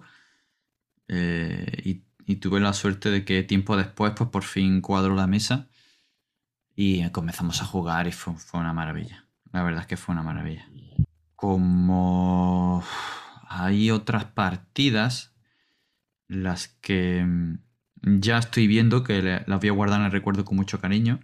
Algunas las estoy jugando y otras las he jugado, pero está ahora mismo en barbecho. Aquella que comento que dirigió Delia Cat de mm, No te duermas, estuvo muy chula. Creamos personajes a nivel individual y comenzó a hacer una aventura de profeso para nosotros con una pequeña introducción individual a cada personaje y resultaba que luego estaban relacionadas las tres introducciones y nos metió des- de, de lleno en, en la trama los tres juntos con agendas ocultas. Estuvo muy chulo. Esa aventura también estuvo muy, muy, muy guay. Luego, mm, aventura comercial. Ahora mismo no recuerdo porque estoy jugando un llanto desesperado también, aunque se ha quedado un poco parada. Con Manu de fase de mantenimiento, J y Fran de Cubo Magazine. Eh, también. Pues mira, que haya dirigido yo. Por como está montada, que se puede disfrutar a nivel de director de juego cuando la lees para preparártela. Y, y luego como la puedes jugar de la cotidianidad a lo sobrenatural con un giro que no te esperas. eh, creo que se llama Un susurro descarnado de Álvaro Loman. Sí, está Eh, brutal. tío. Está muy chula, una familia y ahí con una casa y está, está, está muy bien, está muy bien. Y por supuesto otra de las que estamos jugando ahora como jugador y que ya veo que, que va a marcar una muesca en mi corazoncito es, es la puerta, tanto por la trama, por cómo se está dirigiendo. Eh, la manera de adaptarla, l- los momentos de añadir la información, cómo añadirla, cómo añadir los giros, la descripción y los tiempos, pues la verdad es que a mí me tiene enganchado y, y es muy evocadora, muy sugerente. En Galicia, con un trasfondo que parece relacionado con el folclore, a tiempos dudas si es sobrenatural o no, no sabemos si algunos de nosotros estamos empezando a perder la cabeza por los propios traumas personales o no. Entonces, eh, juego un poco con todo eso y, y a mí me está gustando mucho. Sí, y, sí. Está, y está por llegar. Así que bueno, muchas gracias a, a A Isabel, que está aquí. Exacto. eh, porque Oh, es la, la directora de la gran Que no sea- orquesta. Que no se ha puesto nada No, y lo este que tú comentario. dices es que es. Perdón. A ver, el mérito no es mío, el mérito es de Manel Loureiro. Manel, un beso desde aquí. Ya, pero Gracias. tú lo estás transmitiendo a través de él y está haciendo que nos enganchemos. Y es verdad que David, lo que dice David es maravilloso porque eh, tiene parte de investigación y también te hace creer que hay algo sobrenatural que aún no sabemos. Además, No sé cómo es el trasfondo del personaje de David, pero el de mi personaje lo adoro.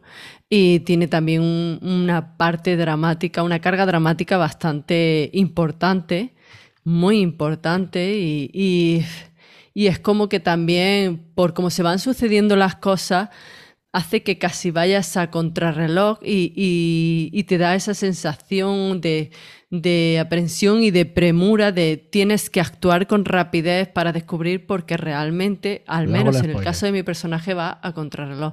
Y me parece maravilloso por el folclore que hay detrás y porque mm, mm, me recuerda un poco a, a la cultura celta. Y eso me encanta muchísimo. Y encima de todo, eh, Isabel, aparte de que Isabel hace unos penejotas maravillosos, dándole ese acento gallego increíble. Malo será.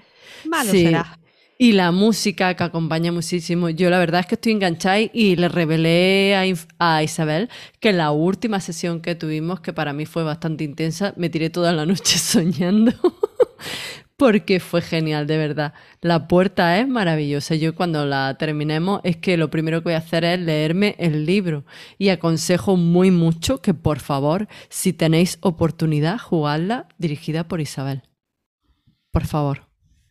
Hay cola. ya. Cualquier cosa dirigida por Isabel, Exacto. jugadla. Pero cuando Gana termine muchísimo. exámenes, ¿vale? Ya si eso cuando sí, bueno, cuando termine exámenes, exámenes, exacto. Eh, como habéis puesto algunos en el chat hoy de eh, Odor conteniendo la puerta, eh, la puerta, y digo entre comillas, me imagino a la gente ahí agolpada contra la puerta de Isabel llamando a la puerta.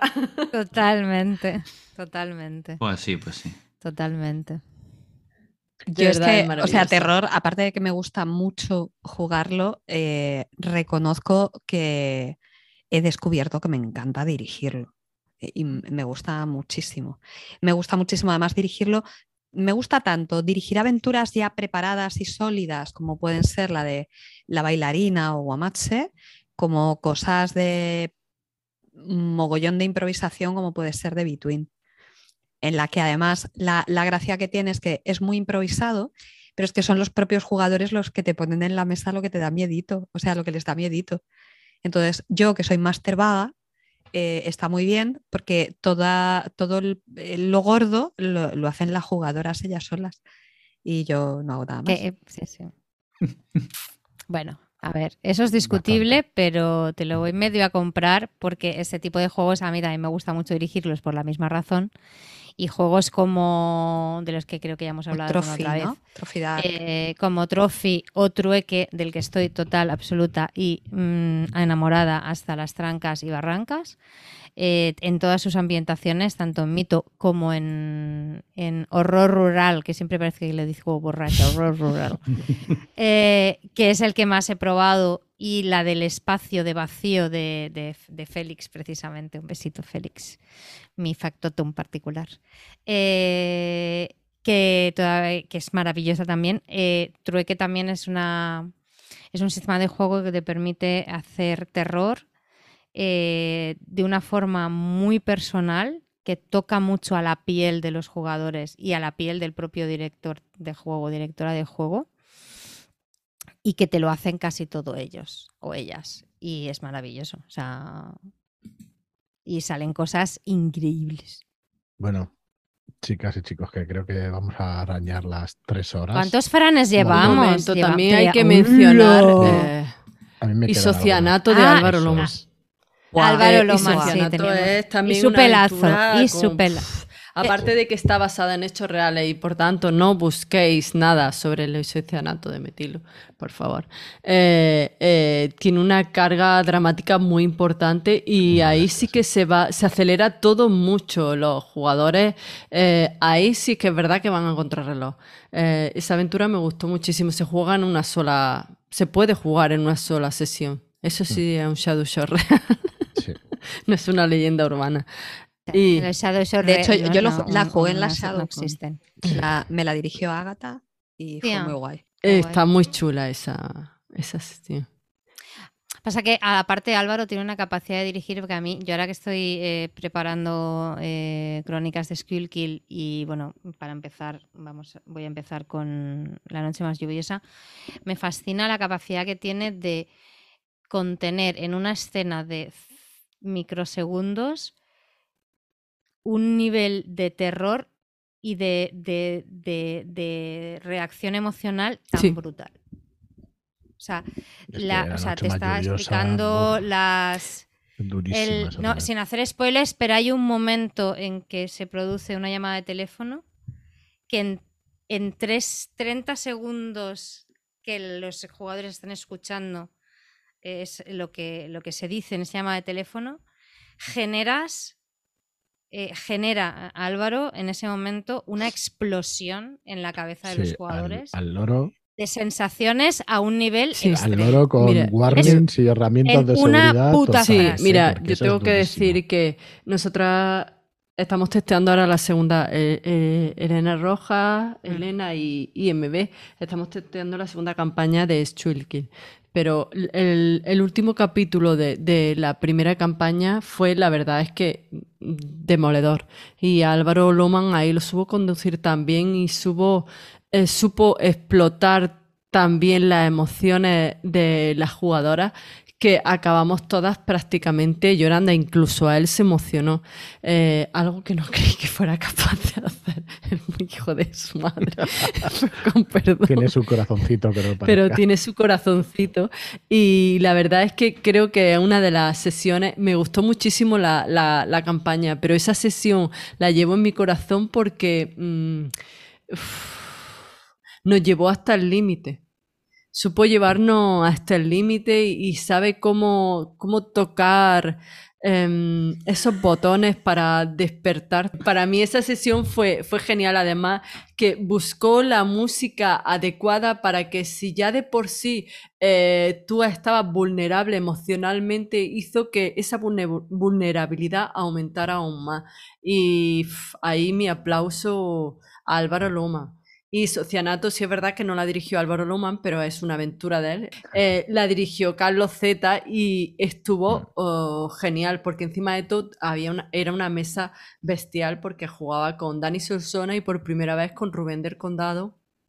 Y me pareció increíble. Me pareció increíble la aventura, además de desgarradora.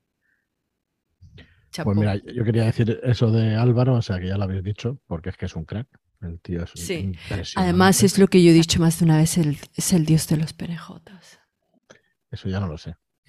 Lo he visto Pero unas cuantas veces, digo. pero no. Pero allá- y ahora ya que hemos nombrado a la tríada de la santidad del podcast, ya podemos irnos a, ya podemos cerrar. Hemos nombrado a, Albert a Sirio, Ah, Albert. Albert y a, y Pues a mira, Álvaro. yo así solo que dejo otra. bien. que es eh, una campaña, una aventura autojugable de nuestro rol de hace bastante tiempo, que se llama Estrellas Anónimas, de José Lomo. Y es brutalísima. Estrellas Anónimas, que, que tuvo una pequeña aventura así suelta que pude dirigirle a Manuel y eso, que, muchos lo habéis escuchado. Y Estrellas Anónimas, pues es terror y es... eh, ¿Cómo se llamaban las películas aquellas snuff que se pusieron de moda en su día y todo eso? Y es terror bastante, bastante adulto también, gore, hay bastante escena truculenta Tesis. y muy chula, muy chula. La verdad es que muy recomendable. Estrellas Anónimas. Pues yo creo que ya está, ¿no, David? Pues ya Eso. estaría, ¿no? Ya está. Oye, ¿no? eh, esto lo, lo tendrá, buena tarde. pero que lo, buena tarde, ¿no? Se ha quedado, lo se ha tendrá que quedado. partir en Ahora- dos, eh, Joaquín o algo, ¿no? Porque Que Se, se nos ha ido Sí, sí. como, Eh, seis esto- planes. y, esto. estamos Que- frenando porque hay que frenar, porque yo creo que seguiríamos. Exacto. No se Eh, nota que el no, tema de terror antes- nos gusta especialmente. No, No, se no. nota para nada. Para Para nada. nada, para a pesar nada. de que os hemos mencionado, os queremos al ver Estrada. Sirio se senra con ese pelazo al viento. Alabado seas. Alabado seáis. Y Álvaro Loma. Botonono. Escucha, Ahora un vasito, ahora un vasito de Sí, Nesquik Nesquik. con grumitos y a dormir. Totalmente. Bueno, pues nada, que nos digan en los comentarios las aventuras que más les han gustado, ¿no? A los oyentes. Sí, claro. Si, si habéis llegado hasta aquí despiertos, dejadnos vuestras aventuras más Vamos a hacer un terroríficas. sorteo, ¿no? Eh, regalamos Tened una cuidado con lo que que sea. ¡Ay, un sorteo! Un sorteo, Un coño, que se sorteo. animen Un con los sorteo. comentarios, joder. Que Venga, nos pongan sí. ahí su aventura preferida Venga. de terror, que hayan leído, que hayan jugado, que hayan dirigido. Ay, qué guay. Y sorteamos una de estas de terror. Y Ah, sorteamos que Mickey se la, les cante Sí, una ay, canción coño. Aquí. es- Eh, ¡Ay, coño, no que sé yo si ese va a ser un buen premio. Sí, Eh, que- venga, ¿qué sorteamos? ¿Qué sorteamos? eh, Venga, va. Dracaris. Dracarys. Ay, por favor. Podríamos no. sortear unas bragas de abuela. Las bragas de abuela, de, de, de la- Las bragas la de los abuela. 20 duro. No, No. son unas. La de los ver, 20 duros, Te sorprendería después de que Mickey diga tapa la tú. de La gente que de puede puede comentar. por Por una una braga. Una. Sí, pero de esas de las Eso es terror de verdad. del- el fantasma de las bragas rotas, que sean una. Uy, coño, se me cae el reloj. De las bragas rotas, tío. Es que es como. El fantasma de las bragas rotas. Yo quiero Sí, jugar te esa mierda, duros Y tío. te compra otras, tío. Qué chiste más antiguo. Madre mía. Pero antigua. De mi abuela. Más una braga 5 duros, eso tiene más años que el sol. Sí, de esas que te las pones y pueden ser una faja perfectamente, que te llevan por debajo Tenía- de. de los Bélix, ¿no? O un Un vestido vestido de sobaquero, porque te quedan por sí. debajo No, pero- de los pero Pero además sobacos. de te todo que sean de esas de color pardo, o sea, ya que la lejía la de gastado que no son ni, si- ni Bueno, siquiera blancas. que algo Ceci, ¿eh? sortearemos. Algo ¡Ay, Dios mío, sortearemos. qué ceci! Pero habrá que sortear algo, eso. La praga. No, pero además.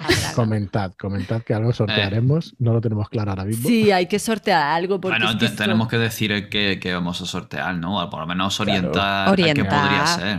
¿Qué Sí. puede Bueno, yo, ser? yo por nuestra parte, pues eso, pues una aventurilla, ¿no? Un- pues Sí. eso, un- mira, el 246 Corbett Street, Por ejemplo. ¿vale? O alguna aventura. Oh, eso sería maravilloso. nada, vamos a hacer una bailarina rota. ¡Hostia! Sí, una bailarina rota. Hostia, es que es como súper Oh. genial. Es Es súper genial. genial, O sea, que es que, a ver, rota sacar vuestro, vuestro, vuestro- quiero que saquéis vuestro lado super cookie, porque sería No. súper genial una bailarina Así Rota. Es súper en genial. Ay, Gemma me está este acompañando, programa. pero no escucháis ver ni a totalmente. Miki, es que es Venga, un poco Va- de- vamos a cuadrarlo. orden y, y si, y si esa hacemos algo positivo, es decir, Nunca negativo. un comentario con una Nunca frase negativa. o con un, un parrafito de una semilla de aventura de terror o algo así, y luego la recopilamos y la ofrecemos todas y, y- luego sorteamos la- liando. o, Venga, o venga. no. O solo me comentar y ya está. poco. Ya, para adelante, para adelante. Adelante, claro que sí. Que comenten que lo que sí, quieran, como pero lo de las semillas de aventura también, claro que sí. Sí. Venga. Que seguro que se animan. Semillas de aventura, lo Sí. subo, lo resubo. Semillas de aventura que contengan un vasito de Nesquik. Exacto, pero no son las semillas que plantáis de un árbol, ¿eh? Es, es algo metafórico. Pero que no restringáis No, tanto. no, eso es Que de... no puede ser que nos dejen No, su anécdota a rolera ver. eh, y luego la- las leemos Pero- aquí, las que más nos Bueno, que favorezcan. esto va a Que ser en un vasito de Entonces que o de que que Es que no es lo mismo. La. Quilquil, no. Nesquilquil No, o no, Colaquilquil. Eso ya depende del espectador. ¿Vale? Si Creo no me mires Sí, así depende- ¿vale? del programa. Sí, faltan como el último Porque- corto, ¿eh? Y vamos a ver. Sí, y ya que vamos, ya que un segundito, un espérate. segundito, seguirme. Fuera calcetines, Eugenia, se me loro, que pongo voy. el pijama, me cuelgo la ropa, preparo la cama. No, no, Ah, tengo vale. una mejor, tengo una me mejor. he dicho antes, coño. Ya que vamos a, a sortear, ya que vamos a sortear una bailarina rota. Bailar Dos pegados es bailar. es bailar. ¿Cómo estar? ¿Cómo estar Bailando bailando solos. solo. En Tú bailando en tu compás. dos metros dos de ti. Zanir con una Cuchara, frotando sin parar. Cuidado, eh, que se escucha muy fuerte. Ah, perdón, es que ya me he Em, Pues ¿eh? mira, estás pendiente de nuestro Eh, nos has Twitter, cortado el rollo, porque David. ahí seguramente que terminaremos diciendo que lo que tenéis que hacer para participar, porque esto es un guirigay del copón. Bailando solo. Bailando Eso, eso, solo. sí, ahí Y tú a metros de ti. Da Da igual que me la invente. Me las invente. Esto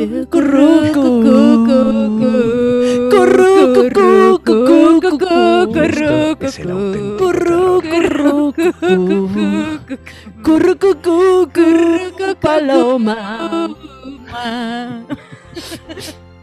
Me callé, Hasta vamos. aquí. Hasta aquí, estrellas y deseos. Ya hasta aquí programa. llegamos ya. Y descaemos Pero- Este es el final. Y ya. deseos. Mires bajo la cama. Deseos de que se callen. Jamás me callaré. Ay, no sé. No nos calles. Escribidnos a Eide Podcast. Cuidado con la sombra tanto en Twitter como en Gmail, como en nuestra web, como en Evox. Las Se han- se han voces. callado ya. ¡Qué poder he tenido! No, no despiertes a las nornas. Las voces dicen que te mate. Nos vemos en el próximo programa. Adiós. Sueña con los ángeles